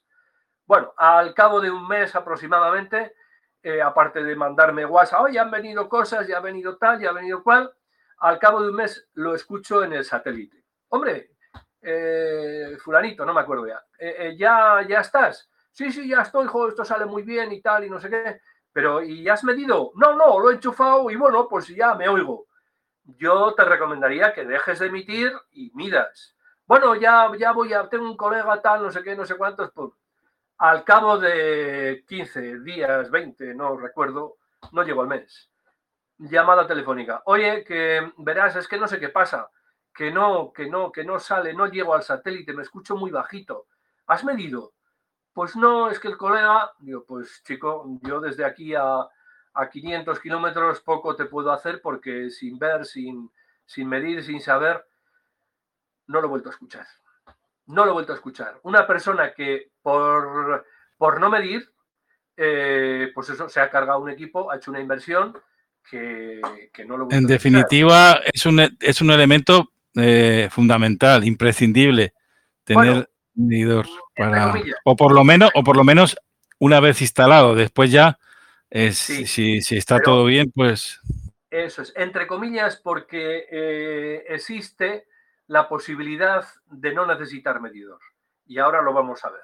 Entonces, eh, permíteme que, lo dejemos ahí en stand-by. A ver, sí es un equipo que cualquier radioaficionado mm, tiene que tener. Pero claro, estamos hablando, todo el mundo tiene un medidor de estacionarias, pero tiene un medidor de estacionarias que puede llegar a 432, incluso algunos a 1200, porque trabajan en esa banda, pero no todo el mundo tiene un equipo de medida para medir 2,4 gigas o de ahí para arriba. Entonces, bueno, por eso digo que, todo el mundo tiene y, no es necesario tener en este caso eso, más que nada por el precio que tiene, porque no son baratos. Entonces, pero lo vamos, lo vamos a ver. Aquí hay diferentes montajes de diferentes colegas que, me, han mandado, me han mandado fotos de su instalación. Como veis, todo el mundo en cajas estancas puestas en el tejado, diferentes montajes. Este, este tiene un BU500, eh, sí, esta ya sé de quién es. B2CTA de aquí de Vitoria. Este no recuerdo ahora mismo porque no conozco, pero bueno, DX Patrol. Eh, DX Patrol me pasa también el amplificador. Aquí una fuente de alimentación seguramente a 28 voltios. Este otro también tiene DX Patrol, una fuente aquí hermosa. Eh, y no sé el equipo porque no lo veo muy bien. Este tiene un, otro amplificador aquí pequeñito. Y aquí el, el Converter eh, lo tiene puesto, que no sé cuál es tampoco, no lo conozco. El Adam Pluto, aquí está, con un amplificador, eh, la alimentación a, 28 voltios y aquí otro con DX Patrol, con todos los equipos de, DX Patrol. Todo esto está en el tejado, en los tejados. Este ya veis que tiene un armario aquí perfecto de estos de, PVC, no, son otro material, eh, no recuerdo ahora mismo. Pero bueno, eh, equipos estancos. Este me parece que es metálico, la puerta da la impresión de que es metálica, pero bueno, si no, son, son materiales, materiales estancos a los cuales no le entra humedad y que están todos, eh, bueno, todos, eh, en principio todos sí, este tiene aquí el ventilador, este tiene dos ventiladores, este tiene, eh, me parece que también aquí hay un ventilador, este aquí tiene el otro, todos ventilados. Por lo tanto, bueno, no es que algunos equipos se calientan mucho, pero con mover, yo creo que con mover el aire es más que suficiente. Y aquí tenemos una instalación, por eso te decía que el tema del medidor, aquí tenemos una instalación eh, que no necesita medidor de potencia. Es una instalación muy sencilla que necesita muy pocos conocimientos, que era lo que muy pocos conocimientos de, electrónica y de saber un poco qué es cada cosa, eh, por decirlo de alguna manera. ¿no? Tenemos una antena parabólica de 80 o de 60. Con este equipo podemos tener una antena de 60. Yo la tengo. Tenemos una, antena hélice, puede ser una hélice, puede ser una PAT. Tenemos un, una, una, placa estabilizadora, eh, un OCXO de 10 MHz. Esto le mete una señal al localino de 10 MHz y lo que hace es estabilizar porque este equipo eh, Mm, patina. Este equipo patina un poquito, no mucho, pero patina. Entonces, esta plaquita vale 15, mm, 20 euros y, con esta placa se la metes, le metes la señal al localino y consigues estabilizarlo perfectamente. Un regulador de voltaje de 24 a 10 voltios, 10 voltios para alimentar la placa OCXO, que admite de 7 a 14 voltios, me parece, admite la tensión. Contra menos tensión le metamos a la placa, menos se calienta, porque eh, el, horno tiene que estar calentito. Esto es un horno donde está el cristal dentro y el horno necesita estar caliente para que el cristal esté pues a una temperatura constante y poder estabilizar. Eh, pero esta placa, el regulador que tiene de tensión, pues es lo que principalmente eh, se calienta. Entonces, reduciendo la, reduciendo la tensión, conseguimos que se caliente menos, por lo que menos hay que, hay que refrigerarlo.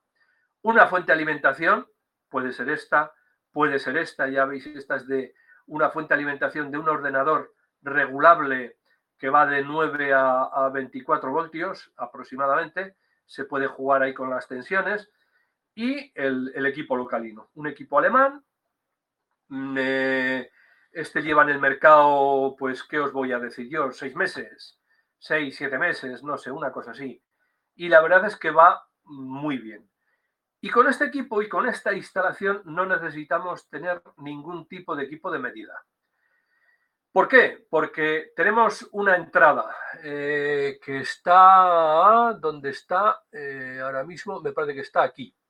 Una entrada de, baja, de baja potencia, que va a ser lo que decíamos antes, en 6 metros, en 10, en 144 o en 432. Admite hasta 5 vatios con 200 milivatios suficiente.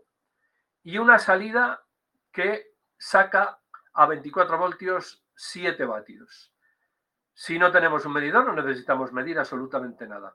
Nos vamos al satélite, ponemos una señal, un, pitido, una señal RTTI o, una, o, una, o hacemos un PTT en FM, no transmitir en FM, pero bueno, se puede meter una portadora un momento para ver, va a salir una raya vertical en el, en el, eh, en el waterfall del SDR console y vamos a ver dónde estamos y con qué potencia salimos. Y si vemos que salta el Leila, pues automáticamente en vez de 24 bajamos a, 18 a 19. Entonces, bueno, pues tenemos, tenemos la posibilidad de, bajar y subir la tensión donde nos dé la gana. Una vez que veamos que tenemos una, una tensión adecuada para la potencia que queremos, lo dejamos ahí y no necesitamos medir absolutamente nada. La antena no tiene estacionarias. El conversor no tiene estacionarias. Por lo tanto, aquí tenéis una, la, instalación montada en una caja que esta se hizo el montaje rápido y corriendo, así está la pobre.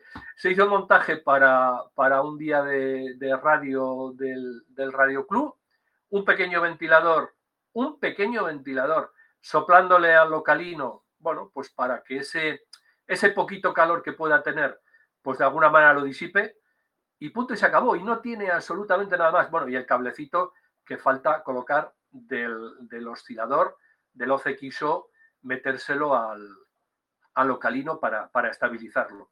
Y ya está. Y con esto tenemos hecho todo por un precio, lo que os digo, inferior o alrededor de 600 euros. Antena parabólica, las tienes en la calle tiradas. Quiero decir que muy mal tiene que estar. O si está muy mal, pues esperas a la siguiente. Pero si no, 30 euros vale una antena puesta en casa. ¿eh? Una antena de 80 centímetros, 30 euros. No vale más.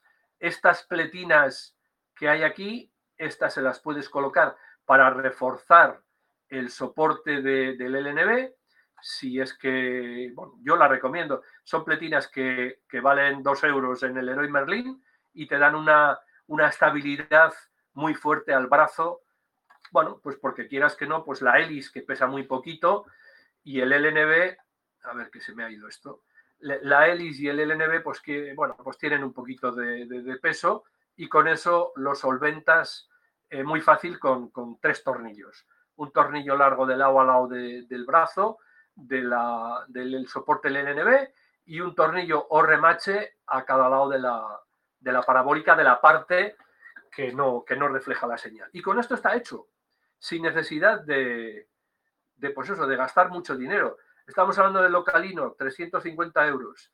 La hélice en este momento está en 80 euros, pero no sé yo, porque las cosas están muy mal.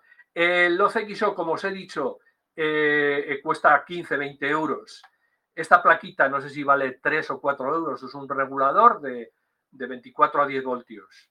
Eh, creo que baja bastante más, pero bueno, una fuente de alimentación, pues una fuente de alimentación, si nos vamos a algo parecido a esto, pues puede costar 20, 30 euros como mucho, una fuente de alimentación con un consumo que no hace falta que sea aquí, que, no tiene que aguantar eh, nada.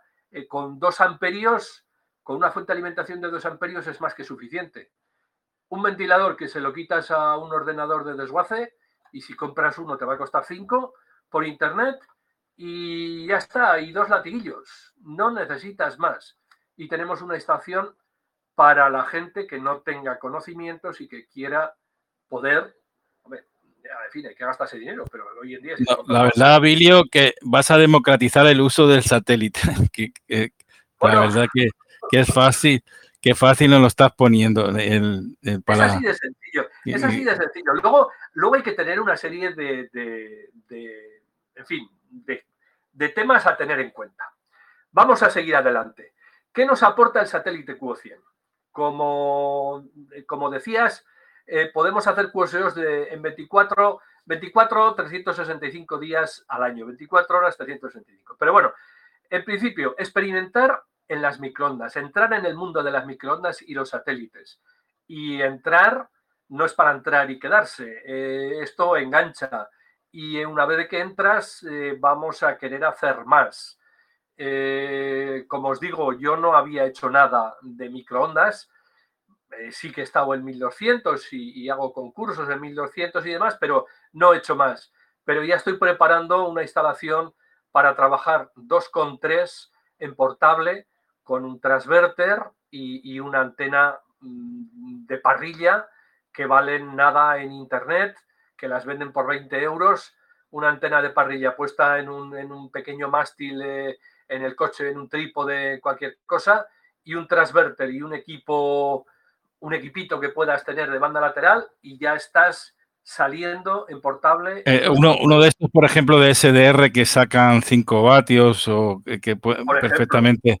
Y puedes, hay, gente que dice, no se puede hacer un SOTA, pero yo creo que eh, ha salido gente que, ha ido montaña y, ha salido...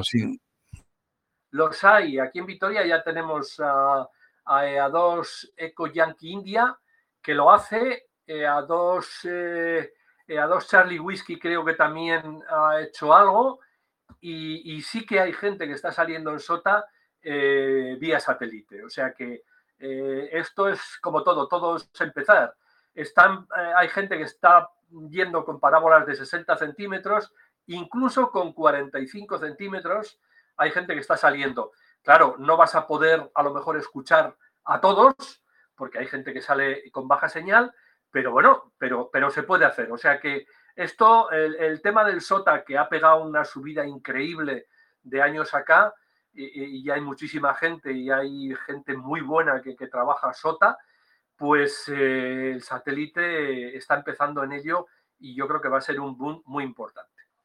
Bien, eh, nos aporta también tener una instalación discreta, sencilla, que no llama la atención una parabólica puesta en una, eh, no te voy a decir una ventana, que también podría ser, pero puesta en la terraza, en el balcón o en el tejado que está emitiendo, nadie sabe lo que, lo que es. Piensa todo el mundo que es una antena parabólica para ver televisión. Yo, yo lo he visto, Abilio, un colega portugués que tenía la antena dentro, interior, o sea, cerca de la ventana, cerca de la ventana, pero digamos al interior, o sea, no se veía nada, era totalmente discreta y llegaba al satélite, ¿eh? Llegaba al satélite. Hay gente que, bueno, que la tiene, la tiene en casa, la tiene montada en un trípode y cada vez que quiere salir abre la ventana y la asoma un poquito. O sea, la pone delante de la ventana, no es que la asome, la pone delante de la ventana. Abriendo la ventana porque el cristal eh, tiene, normalmente los cristales tienen plomo, entonces eso atenúa bastante la señal del satélite. Pero bueno, eh, esto es como todo, si te llega la señal y, tú llegas, pues eh, si puedes tener la ventana cerrada, pues perfecto. Pero Hombre, lo, malo, lo malo que, que estés mal, que tengas mala orientación de, de, ese, cuarto de radio, ahí ya no puedes hacer mucho. Ahí ya no hay nada, ahí no puedes hacer más que ponerla en el tejado o en el sitio que tengas la orientación. Bien, que eh, nos aporta que no necesitamos potencias elevadas para trabajar en banda lateral ni en digitales, como ya hemos hablado, que podemos hacer, como también hemos hablado, eh, hacer QSOs los 24, las 24 horas del día, los 365 días del año sin propagación, tenemos que pensar también en los horarios de los países que tienen cobertura para no estar llamando, pues yo qué sé, pues a las 8 de la mañana estar llamando a, eh, ¿qué te voy a decir yo? Pues, pues a, Brasil o a algún sitio donde, donde estén durmiendo. Pues eh, ya sabemos los cambios de horario que hay. Eh, trabajamos todos los modos menos FM. FM no se puede trabajar porque, claro, la modulación es, muy ancha y entonces eh, no se puede trabajar. Y eh, podemos trabajar también en remoto, con condiciones. Y digo con condiciones porque el tema del remoto es un poquito, un poquito complicado. Hay gente que, que le pone pegas hay gente que no sale bien, hay gente que sale muy bien y que controla y, lo hace bien, pero hay gente que no controla y las recomendaciones que hay, que son las precauciones que tenemos que tener en cuenta a la hora de operar, es que debemos monitorizarnos constantemente. Entonces, el que trabaja en remoto, hay muchas veces que trabaja en remoto y trabaja con un teléfono. Entonces, con un teléfono móvil, trabajar en remoto, pues creo que es un poco difícil escucharte. O a no ser que tenga dos, no sé cómo lo hará. Yo lo veo complicado, pero bueno, eh, yo sé que hay gente que trabaja en remoto eh, con teléfonos y no salen de la mejor manera posible. Lo que pasa es que esto es como todo, no puedes, ni puedes, mm, eh, a ver, le puedes decir, oye, no está saliendo bien, pero te puede decir, te puede contestar también. Entonces, hay, como hay de todo, pues hay que andar con. Hombre, desde luego, auto escuchándote, ahí no, ahí tienes la posibilidad de, de verificar un poquito y, hoy en día con el SDR, bueno, claro, obviamente con un teléfono es más complicado, pero hoy en día con un SDR tienes capacidad para que, que muchos colegas, hay que decir que muchos colegas tienen la parte de transmisión y, y, por, y la parte de recepción utilizan la, la computadora, el, propio SDR también. Con, con, con, sigo con la web, con la web eh, hay mucha gente que trabaja con, el, con la web SDR, con una web SDR y, emiten eh, normalmente, pero claro, se escuchan, se están escuchando.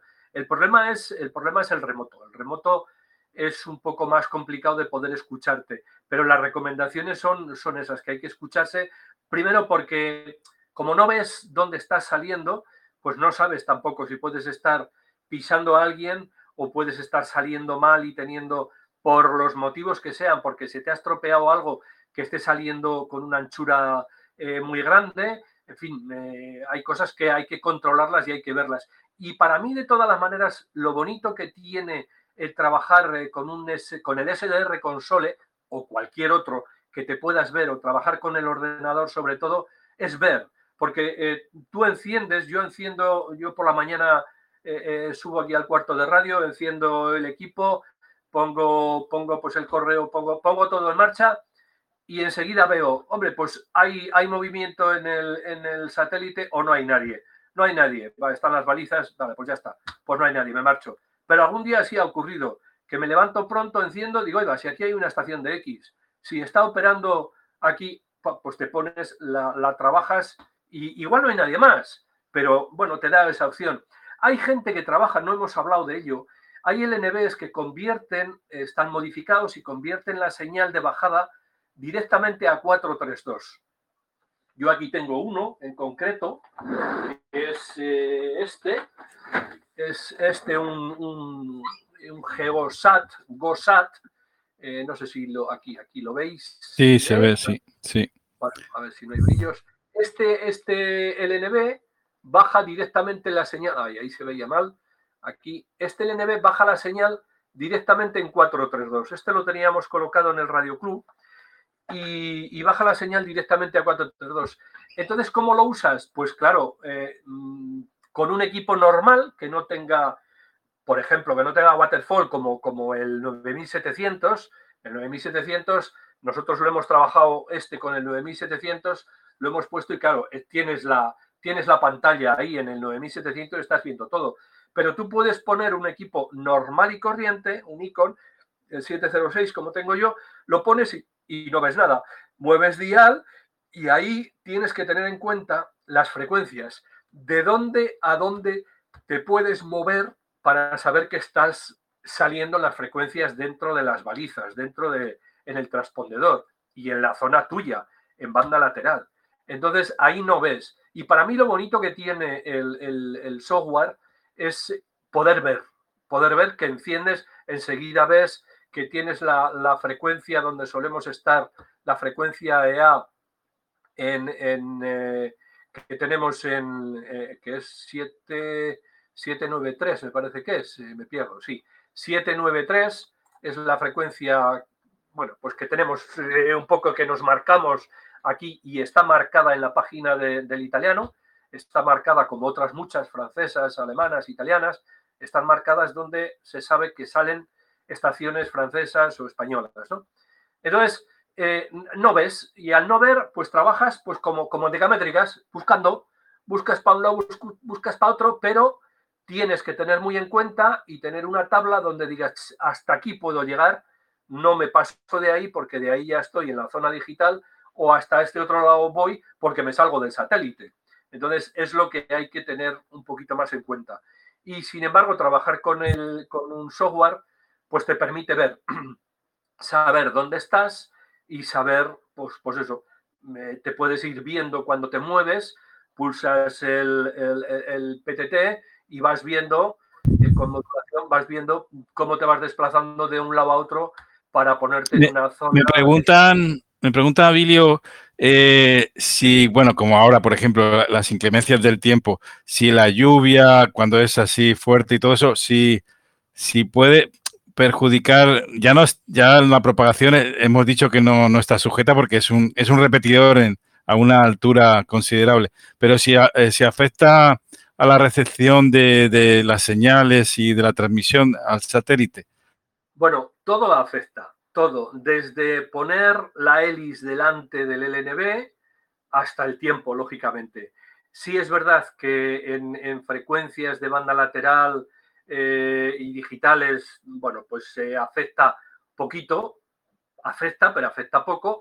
Eh, sin embargo, en DATV, por ejemplo, pues afecta más. Lo que pasa es que en DATV, como las parabólicas son también mucho más grandes porque se necesita diámetros mayores con más ganancia, y, entonces, bueno, pues afecta, afecta menos, ¿no? O sea, o se nota menos, pero afectar afecta.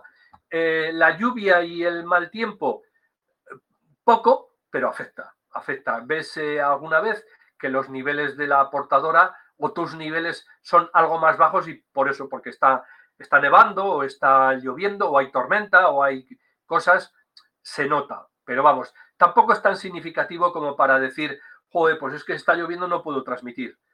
Ojo con las antenas, a ver, eh, eh, que me parece todo correcto y perfecto. Hay muchas antenas que eh, trabajan, bueno, que, la gente las hace, antenas que se hacen, a ver, aquí tengo abierto, madre mía de mi alma, le, hemos dado antes tantas veces que tengo un bacalao aquí en el ordenador terrible, que hay muchas veces que hay gente que se hace la antena. te haces la antena, entonces, eh, y, bueno, la pones porque trabajas, estás, vives en una zona que normalmente no llueve y no le pones un radomo, no la tapas con nada. Bueno, dejas ahí el cable al aire con el ajuste y demás y todo al aire. Sobre todo con las PAT. Las antenas PAT, si, si a ver, yo creo que en algún sitio teníamos alguna antena PAT, no sé si he visto, no, eh, no, no, no, no, no tenemos, sí, yo creo que sí que tenemos por algún lado, no, no tenemos. Bueno, tenía, tenía una diapositiva de una antena PAD, pero no, no la hay. Que eh, las antenas PAD son unos discos que están muy pegados, la verdad es que están muy pegados. Entonces la señal de, que nos viene de 10 gigas pasa por medio de los discos a través de un tubito y, y es la que va al LNB.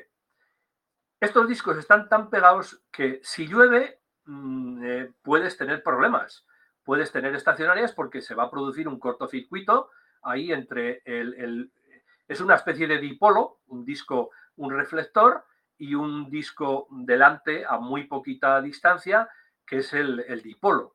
Es realmente lo que, lo que emite.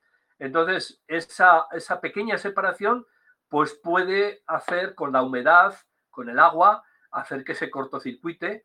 Por un lado, que se cortocircuite y en un momento determinado pues veas o no llegues al satélite porque tienes ahí un problema. Y por otro lado, eh, se hace un deterioro de las conexiones que con el tiempo, y de hecho aquí alguna estación, conozco un par de ellas eh, de, EA que les ha pasado que después de año y medio aproximadamente, pues han tenido que desmontar la antena eh, y bueno, pues eso, restaurarla porque, porque no tenían un radomo puesto, no la tenían tapada. Si aquí a la hélice esta eh, no la tapamos, pues le va a ocurrir lo mismo. Aquí donde, donde sale del conector al vivo, donde sale, ah, pues ahí hay una distancia muy pequeñita entre el vivo y el, y el reflector, el disco. Entonces, eso si no lo tapamos, se va a terminar, ya no oxidando, sino se, se va a terminar cortocircuitando y puedes tener un problema. Entonces, conviene que estén tapadas para que no les influya eh, la humedad. ¿Y qué ocurre con todo esto? Bueno, pues lo que os decía, el, si pones la, poner la hélice delante del LNB, quieras que no, de alguna forma algo atenúa la señal. Y tener un día como el que tenemos hoy, que está lloviendo, medio nevando, o tuvimos ayer que nevó, pues al final eso se nota para, para estas frecuencias, ¿no? Ten en cuenta que estamos hablando pues, de 10 gigas en bajada y, y 2,4 en subida. Son frecuencias muy altas y esto le va, le va a afectar, aunque no sea mucho, pero le va a afectar. ¿Qué, opinión te merecen las antenas de rejilla para el uso en el satélite? Bueno, mira, este fin de semana, me alegro que me hagas esa pregunta porque este fin de semana hemos estado, como sabéis, eh, ha habido en Guadarrama, eh, en Micromet, es una reunión de, de, chiflaos de las microondas, porque estamos todos un poco oídos ya, pero bueno, hay gente más ida que yo, con muchos conocimientos, eso sí, pero bueno, cada uno, lo que pasa es que eso, cada uno tenemos nuestra locura y yo muchas veces pienso, desde luego, manda narices que nos vamos al monte, montamos unas estructuras impresionantes. Yo cuando voy a, que solemos ir a hacer el concurso de Iaru, montamos unas estructuras, una estructura de 11 metros de altura, la torre, mástiles, eh, eh, dos antenas de, de, 8 metros de larga enfasadas.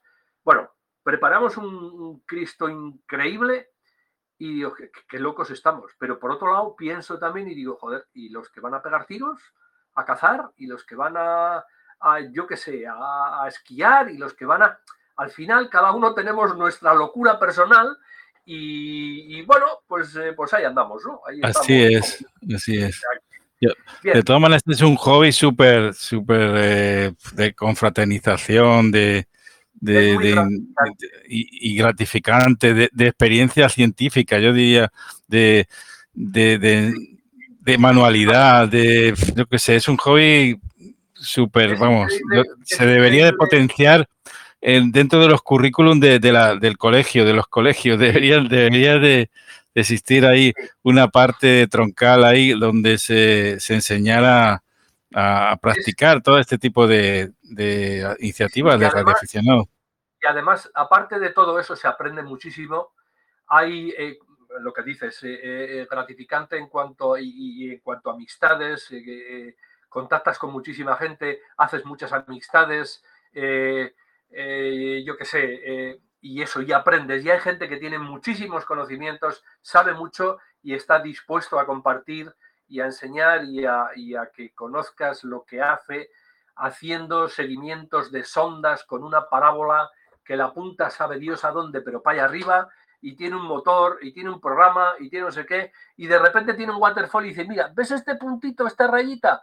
Bueno, pues eso es la sonda no sé qué, que está a, yo qué sé, a 4, 5, 8 años luz, o yo qué sé, no sé, verdaderas eh, cosas que, que bueno, que, que, casi si no las ves, no las crees, ¿no?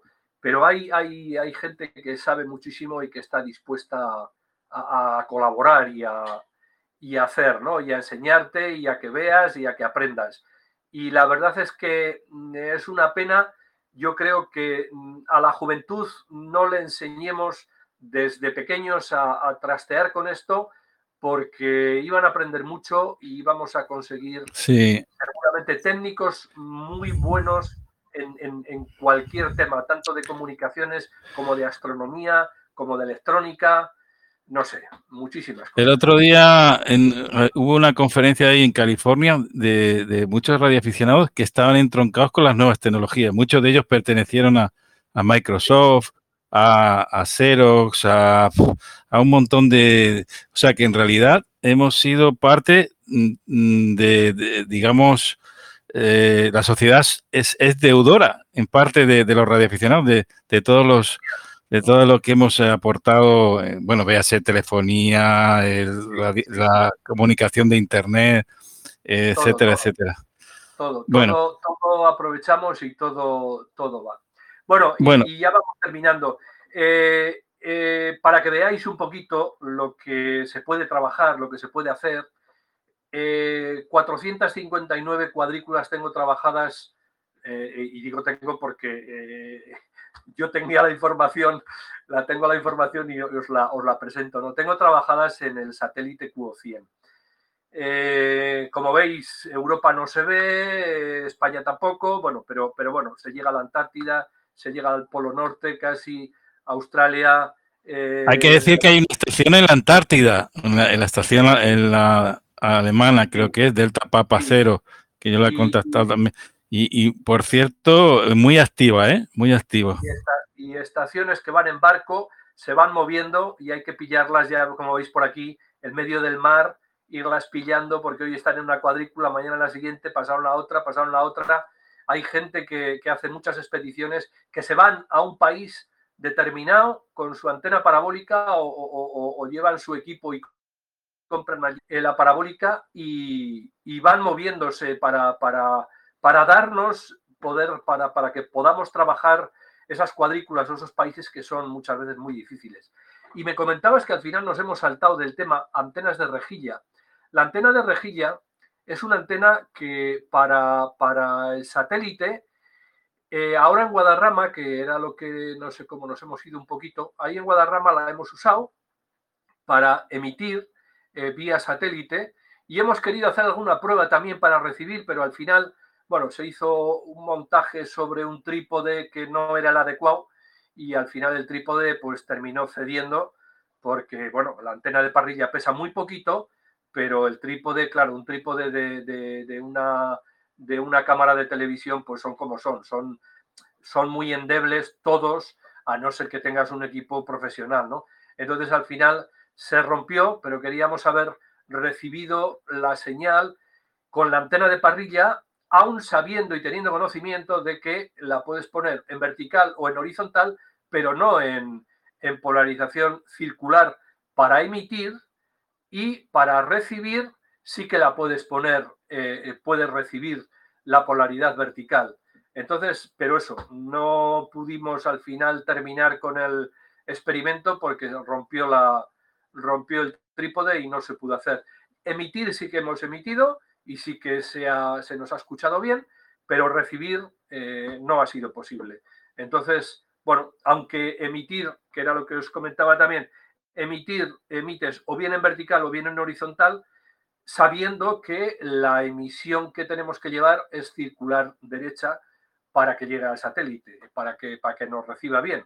Entonces, al, emitir en, en, otra polaridad, pues ¿qué implica todo esto? Pues tener que meter pues algo más de potencia. Si con una antena hélice eh, con 3 vatios vale, pues con una polaridad vertical o horizontal, pues eso, pues tenemos que hablar de un mínimo de 10 porque si no, no, no llegas. Bien, eh, eh, esto, esta diapositiva nos muestra aquí un pantallazo de, del software del SDR Console. Os tengo marcado aquí una señal. Si la veis aquí, este es un PyLab de una estación, no recuerdo ahora mismo cuál es, pero es de esta semana, ¿eh? de, una estación, la estación está aquí, es esta rayita vertical que hay aquí dentro del círculo eh, naranja o rojo, y todo Puede ser Malawi, Malawi, puede ser, es, o... Es posible, es posible porque he trabajado, he trabajado, pues esto ha sido además el jueves o el viernes, he trabajado varias estaciones y un par de cuadrículas nuevas además, y no recuerdo ahora mismo cuál es, lo puedo mirar, pero bueno, tampoco tiene importancia. Pero se preparan estos, estos bacalaos, por decirlo de alguna manera. Todo el mundo está trabajando en PyLab, está él en una frecuencia que está aquí en, en 762, 290, y los demás estamos trabajando 5 más arriba. O sea que mm, está todo el mundo llamando ahí, 5 entre 5 y 10, todo el mundo llamando ahí y él escucha eh, nos escucha a todos, sintoniza una estación y emite por aquí, en esta otra frecuencia, en esta, concretamente en, en 762.290, ahí lo recibimos todos, le escuchamos a él y cuando él habla, lo normal es que todo el mundo se calle para saber qué es lo que dice, para darle, le da paso, bueno, todo el mundo sabe lo que es un paila, le da paso a una, a una estación y, y, bueno, y hace contacto con esa estación, una vez que termina, vuelve a hacer QRZ, salimos todos como locos ahí. A ver, hay gente que, se lo monta así, todo el mundo de golpe, y hay otros que pues van eh, seleccionando por números o por países, eh, normalmente lo hacen por, por, por, números, ¿no? Número de indicativo, empiezan en el, en el cero, estaciones con cero y, y van moviéndose de esa forma. Es verdad que a lo mejor es lento el tener que esperar a que pasen todos si tú acabas de llegar y, como me ha pasado alguna vez, número dos, y está el tío ya, acaba de pasar al número tres, pues qué pena, ¿no? Pero eh, por otro lado, es más limpio y, menos, menos revolucionario como esto que la verdad es cuando nos ponemos todos aquí, estamos todos ansiosos por, por trabajar a la estación y, en fin, yo creo que hay veces que, que el tío mm, lo tiene que pasar mal tratando de sintonizar porque es muy difícil.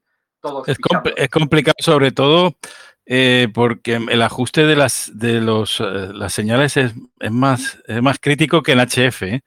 Eso sí, que porque bueno porque no todo el mundo tiene ajustado el equipo y ni, ni, ni estabilizado y es, y es a veces es un, es un poquito complicado. Es complicado, sobre todo para lo que te digo, para la estación de X hay algunas que, tienen, además, eh, tienen ya eh, eh, mucha experiencia en ello y lo hacen muy bien, y hay otras que tienen menos. Y hay estaciones, como el otro día salió otra también, que tienen a, chavales trabajando. Entonces, claro, el chaval habla en inglés, le está apuntando por ahí la, estación, la estación titular le está apuntando lo que tiene que decir, lo que tiene que hacer, lo que acaba de escuchar, para que la anote en el libro de guardia, y ahí hay que tener mucha paciencia, en fin, entendiendo, pues eso, que está operando un chaval que no sabe y no tiene conocimientos de todo esto, igual es la primera vez que, lo hace, que no termina de controlar, porque claro, nosotros como ya tenemos experiencia y oreja, pues aunque escuches a una estación eh, separada de frecuencia, eh, le entiendes, pero una persona que no está acostumbrada porque no tiene el oído Correcto, sí, así es. Es complicado, ¿no? Entonces, bueno, bueno esto, dime. No, dinos un poquito lo de las señales. Esto es una señal, son señales de, de DATV, también de esta semana, de la parte de banda ancha. Eh, bueno, pues aquí se ve la baliza. Esta es la baliza eh, de donde sale el vídeo donde dice eh, José que efectivamente el moro Juan, como yo le llamo, sigue tan joven como hace cinco años. Entonces, eh, bueno, ahí está el donde lanzan, eh, se ve el lanzamiento de, del cohete, el posicionamiento un poco del satélite y luego pues el, el morito Juan dando la bienvenida y dando, dándonos a todos, haciéndonos un CQ al, al satélite. ¿no? Y estas son portadoras de radioaficionados que están emitiendo aquí en, televisión. Entonces, sin más. Comentaros también que el Radio Club Foronda eh, eh, tenemos un proyecto que estamos ahí haciendo cositas, estamos en pruebas para eh, transmitir en streaming las imágenes de, la baliza, bueno, pues para que la gente las conozca y, y, bueno, y posiblemente podamos meter también algún otro canal para que claro, son transmisiones que no son continuas, por lo tanto, igual mm, eh, eh, eh, es un experimento esto que vamos a hacer, igual sintonizas el, la, haces el streaming, vas a ponerte a verlo y resulta que no hay nadie, está la, hay una carta de ajuste o lo que sea. Entonces, pero bueno, estamos ahí en pruebas, hay alguno por ahí que, ya ha hecho cosas y ha estabilizado las señales muy bien y bueno, esperemos estar pronto en, el aire. Y por último, eh, el tema de la seguridad con la RF. Mm, como hemos estado hablando, estamos en frecuencias de microondas, son frecuencias muy complicadas y muy peligrosas. Entonces, lo mismo que a nadie se le ocurre meter la mano en el microondas de, de casa, que tenemos todos, primero porque en el momento que abres la puerta se desconecta, pero si no se desconectara, a nadie se le ocurre hacer eso como lo mismo que no se le ocurre meter algo metálico porque pasa lo que todos sabemos, ¿no? Entonces hay que tener mucho cuidado. Y alguna de las cosas que hay que tener cuidado es, eh, eh, pues eso, no colocar una parabólica en la cual vayamos a transmitir en una zona, pues de paso. Bueno, este hombre está haciendo unas pruebas, pero mm, hay que tener. Él, de momento está por detrás. Si lo veis, primero para no, para no taparse tapar la señal de satélite y segundo, si está llegando a emitir, pues para que no le dé la cara. Entonces, hay que tener mucho cuidado con eso. Eh, si se colocan en torres o en, o en mástiles, siempre lo más bajo posible. Esta instalación de aquí de la derecha mm, no está nada bien hecha, porque aquí ya vemos de momento que hay un mástil mínimo, lo que vemos es de metro y pico de altura, con lo que eso el aire lo puede tumbar rápidamente. Esta otra, sin embargo, bueno, pues está atada pegadita a la, chimenea, no tiene ningún problema, lo mismo que esta. Y eh, pues eso, aquí diferentes cosas. Esta fue, eh, esta es una foto del año pasado de Micromet y alguno aquí, eh, como este que está aquí sentado, que muchos lo conocéis, alguno se quemó. Se dio cuenta por la noche que, joder, me pasa algo, me pica la piel, ¿qué coño ha pasado? ¿Qué he hecho? ¿Qué, qué, me ha picado? ¿Qué me ha picado? Pensando, pensando, dice, joder, si es que he estado delante de la parabólica haciendo medidas, haciendo cosas, haciendo tal. Claro, la piel, mm, bueno, la ves, pero mm, lo que te haya podido ir al cerebro y a la vista, pues se puede tener repercusiones mucho más graves, ¿no? Y bueno, pues eso, aquí ya veis eh, una parábola offset, qué radiación tiene eh, y lo que habla, pues eso, no ponerse delante de la parabólica. Esta es una fotografía de este año de Micromet. Esto es una instalación de 10 gigas para rebote lunar de un portugués. Y aquí, eh, bueno, se, hizo el montaje y posteriormente, aparte de señalizar la parabólica aquí el peligro de zona de, de radiación, se hizo una, con un vallado pues una separación mínima para que, bueno, pues para que la gente no se acerque y pueda, eh, pueda estar en un, en un radio de, de, seguridad. Y esto es todo, caballeros. Eh, como bien dice aquí, espero escucharos pronto a los que nos escucho y a los demás, pues, pues nos escuchamos, nos saludaremos. Quedo a vuestra disposición bueno, la verdad que, ha sido súper amena. Eh, hemos pasado dos horas, dos, horas, sí, dime. Al final, al final nos alargamos como siempre. Una cosa que, me gustaría, me gustaría que quedara, bueno, quedara clara, que, os invito a preguntar, no temáis a preguntar. Yo muchas veces lo pienso también y, pienso y cuando se lo digo a la gente y, y, luego me contesto y digo, vamos a ver, gente que lleva 40 años haciendo radio ¿qué voy a yo a decirle que pregunte?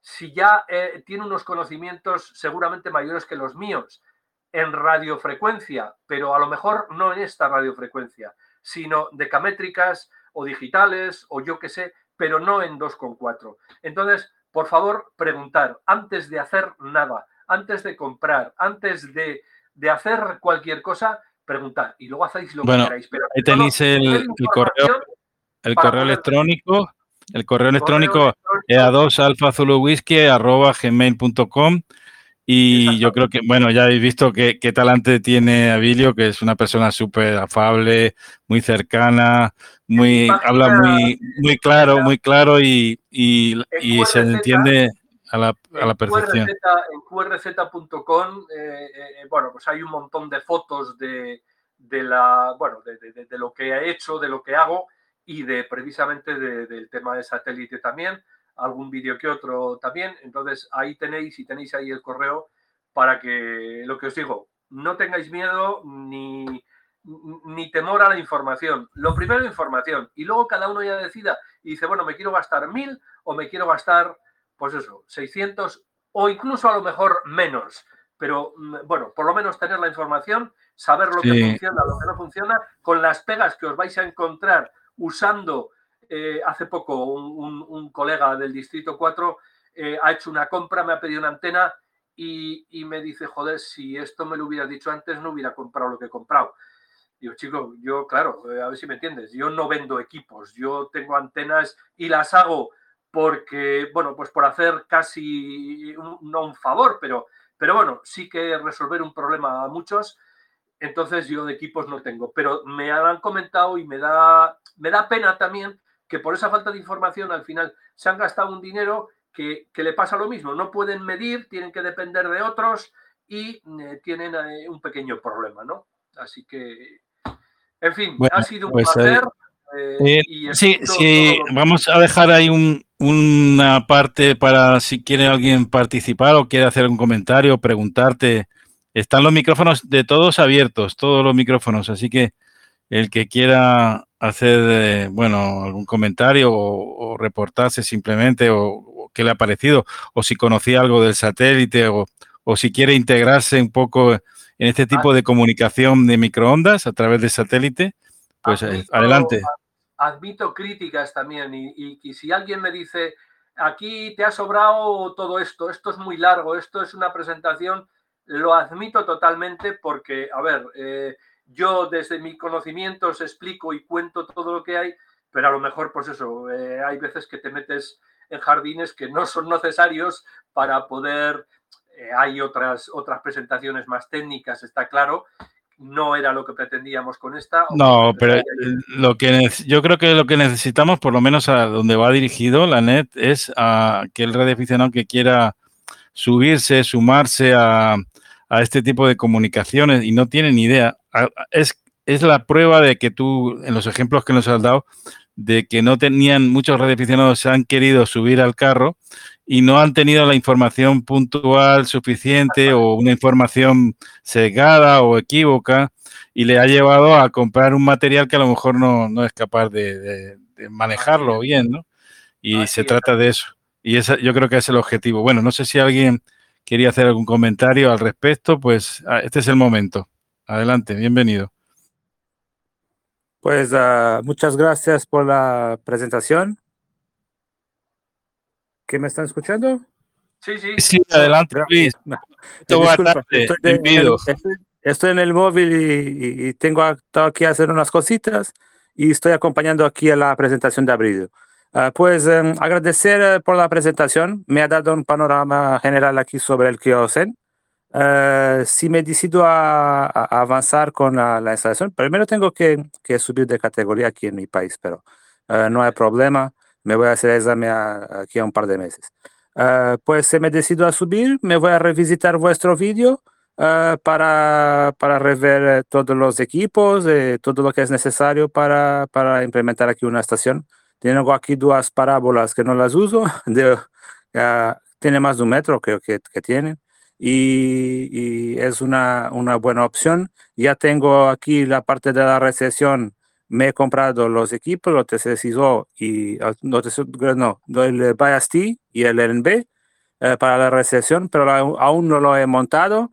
Uh, pero si me decido a avanzar por esto, pero voy a revisitar aquí el vuestro vídeo para tirar aquí algunas dudas y rever algunos conceptos. Muchas gracias, amigo Abilio, y aquí a la net de la tecnología por la presentación. Saludos de Portugal, CD3. Perfecto, Luis. Eh, gracias a ti por, por tus comentarios y, bueno, me alegro mucho de que te haya servido un poquito para ver las cosas de otra manera. Sí que es verdad que efectivamente ahí en Portugal lo tenéis un poco más, más complicado. No hay muchas estaciones que salgan por el cubo 100 porque tenéis ahí algunas limitaciones y algunas cosas que yo no tenía conocimiento hasta el año pasado que estuve ahí en la feria de Arán. Entonces, eh, bueno, pues eso, agradecerte tus comentarios y lo que te digo, cualquier duda que tengas a través de correo o teléfono o como te venga bien, WhatsApp, eh, Telegram, estoy a, tu entera disposición siempre y cuando te pueda resolver tus dudas, lógicamente. Bueno, y, Luis, que tengas éxito. Pronto te veamos ahí con la nueva categoría, ¿no? Y, oh, Tengo que empezar a estudiar ahora para la próxima.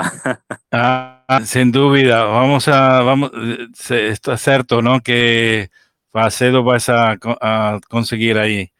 Ainda. Bueno, ah, y ah, coméntanos un poquito cómo es la, la transmisión ahí, eh, eh, lo, que, lo que decía Bilio, ¿por qué hay algún problema ah, para, para, transmitir? ¿Necesitas eh, tener una, un tipo de licencia especial para microondas o cómo es? Eh, explícanos un poquito. Tienes que tener la categoría máxima por los conocimientos que tengo. Tienes que ser categoría 1 y tienes que pedir un permiso a Anacom a, para que nos permita utilizar las microondas. Eso es Okay, por acá. okay. es un permiso especial, ¿no? Un permiso aparte de la licencia general. Aparte de la licencia general, tienes que pedir un permiso especial para utilizar microondas. Ok. Pues nada, obrigadiño. Eh, Luis, eh, espero te, te visit, que puedas no visitar mucho, muchas, muchas más veces, más una vez. Ok, muchas gracias. Saludos. No sé si alguna otra estación quiere hacer algún comentario.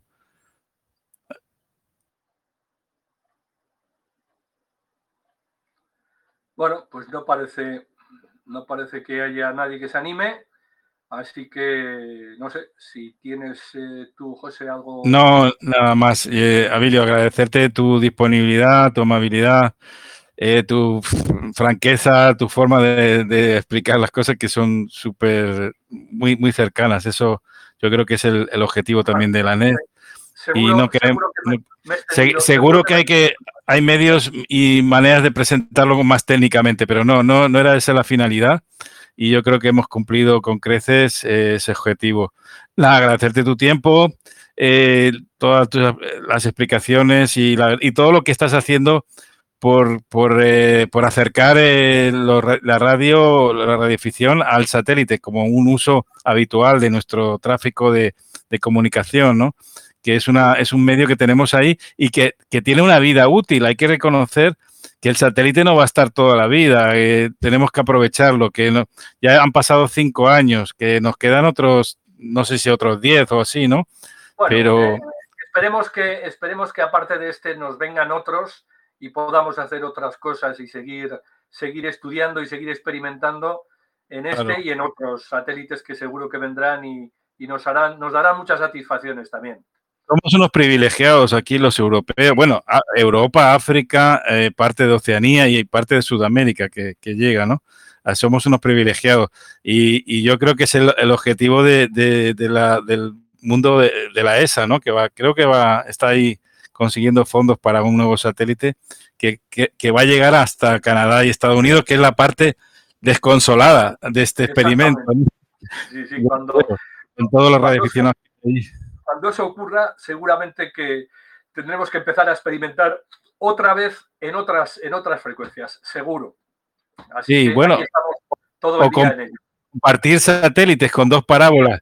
Y como decía Luis, como decía Luis, que hay que aprovechar ese elemento, digamos, eh, que tenemos en nuestras ciudades de las parabólicas, que muchas de ellas, porque ya los proveedores de, digamos, de televisión ya no, no est- están por otra vía, la vía de internet. Y de hecho, por ejemplo, Movistar hace poquito ya hizo la desconexión de la transmisión suya de Movi- Movistar Plus en, en satélite, ¿no? y prácticamente ya solo usa. eh, eh, entonces, ese, ese elemento del mobiliario urbano lo podemos reutilizar para nuestros fines eh, y, y con una capacidad muy buena ¿no? de tener un satélite a nuestro, nuestro servicio, en que, que muchos, muchos eh, eh, gremios o ramos de, de- de la sociedad les gustaría tener, ¿no? Tener un satélite para nosotros es un, es un lujo, ¿no? privilegio. Eh, geoestacionario. Así y lo que, tenemos, lo tenemos que cuidar y tenemos que, de alguna manera, pues eso, eh, eh, no, no, no sobrepasar lo que, hacer caso a las recomendaciones que nos, que nos dan y, y respetar, lógicamente, bueno, pues como, como todos sabemos, y hay muchas cosas portadoras y cosas que nunca son bien recibidas y que no, no hacen y no llevan a ningún lado, ¿no? Entonces, si respetamos un poquito y, y hacemos caso de las recomendaciones, yo creo que tanto este satélite hasta que dure, como el próximo que puedan lanzar seguramente esta gente también, eh, eh, los cataríes, pues es posible que tengamos hueco si nos portamos adecuadamente. Entonces, bueno, pero sí, es. que todos- todo, todo el mundo no, en fin, aunque hablamos en general un poco de, de la gente que no hace bien las cosas, en general se hace bien y todo el mundo se respeta y nos respetamos y es lo, lo importante y lo, lo bonito de todo esto. Muy bien, Muy bien. Gracias por, por estar aquí presente, por, a- por aceptar la invitación. Agradecer también a, a mi paisano EA5 Sierra Whisky, a, a Pepe, que nos haya posibilitado la retransmisión también por el satélite. Y, bueno, y, esperar, y esperar que, pronto tengamos más, más radioaficionados en esos tramos que nos tienen del satélite que están asignados para el uso de, de la radioafición. Muy bien, pues muchísimas gracias a todos por vuestra, por aguantarme y por aguantar todo esto. Y, bueno, pues eso, espero que haya sido de, aunque sea de ayuda y, y bueno, que haya servido para, para abriros un poquito conocimientos a los que no lo tengáis y a los que ya los tenéis, pues a lo mejor recordar alguna, alguna cosita. Así que espero eso, escucharos pronto y, contestaré todo lo que pueda a todo el mundo, cómo no. Y muy amable, muy amable. Y, y, y, enhorabuena por esas cuadrículas, que bueno, increíble. Venga, hasta luego. Chao. Chao, chao.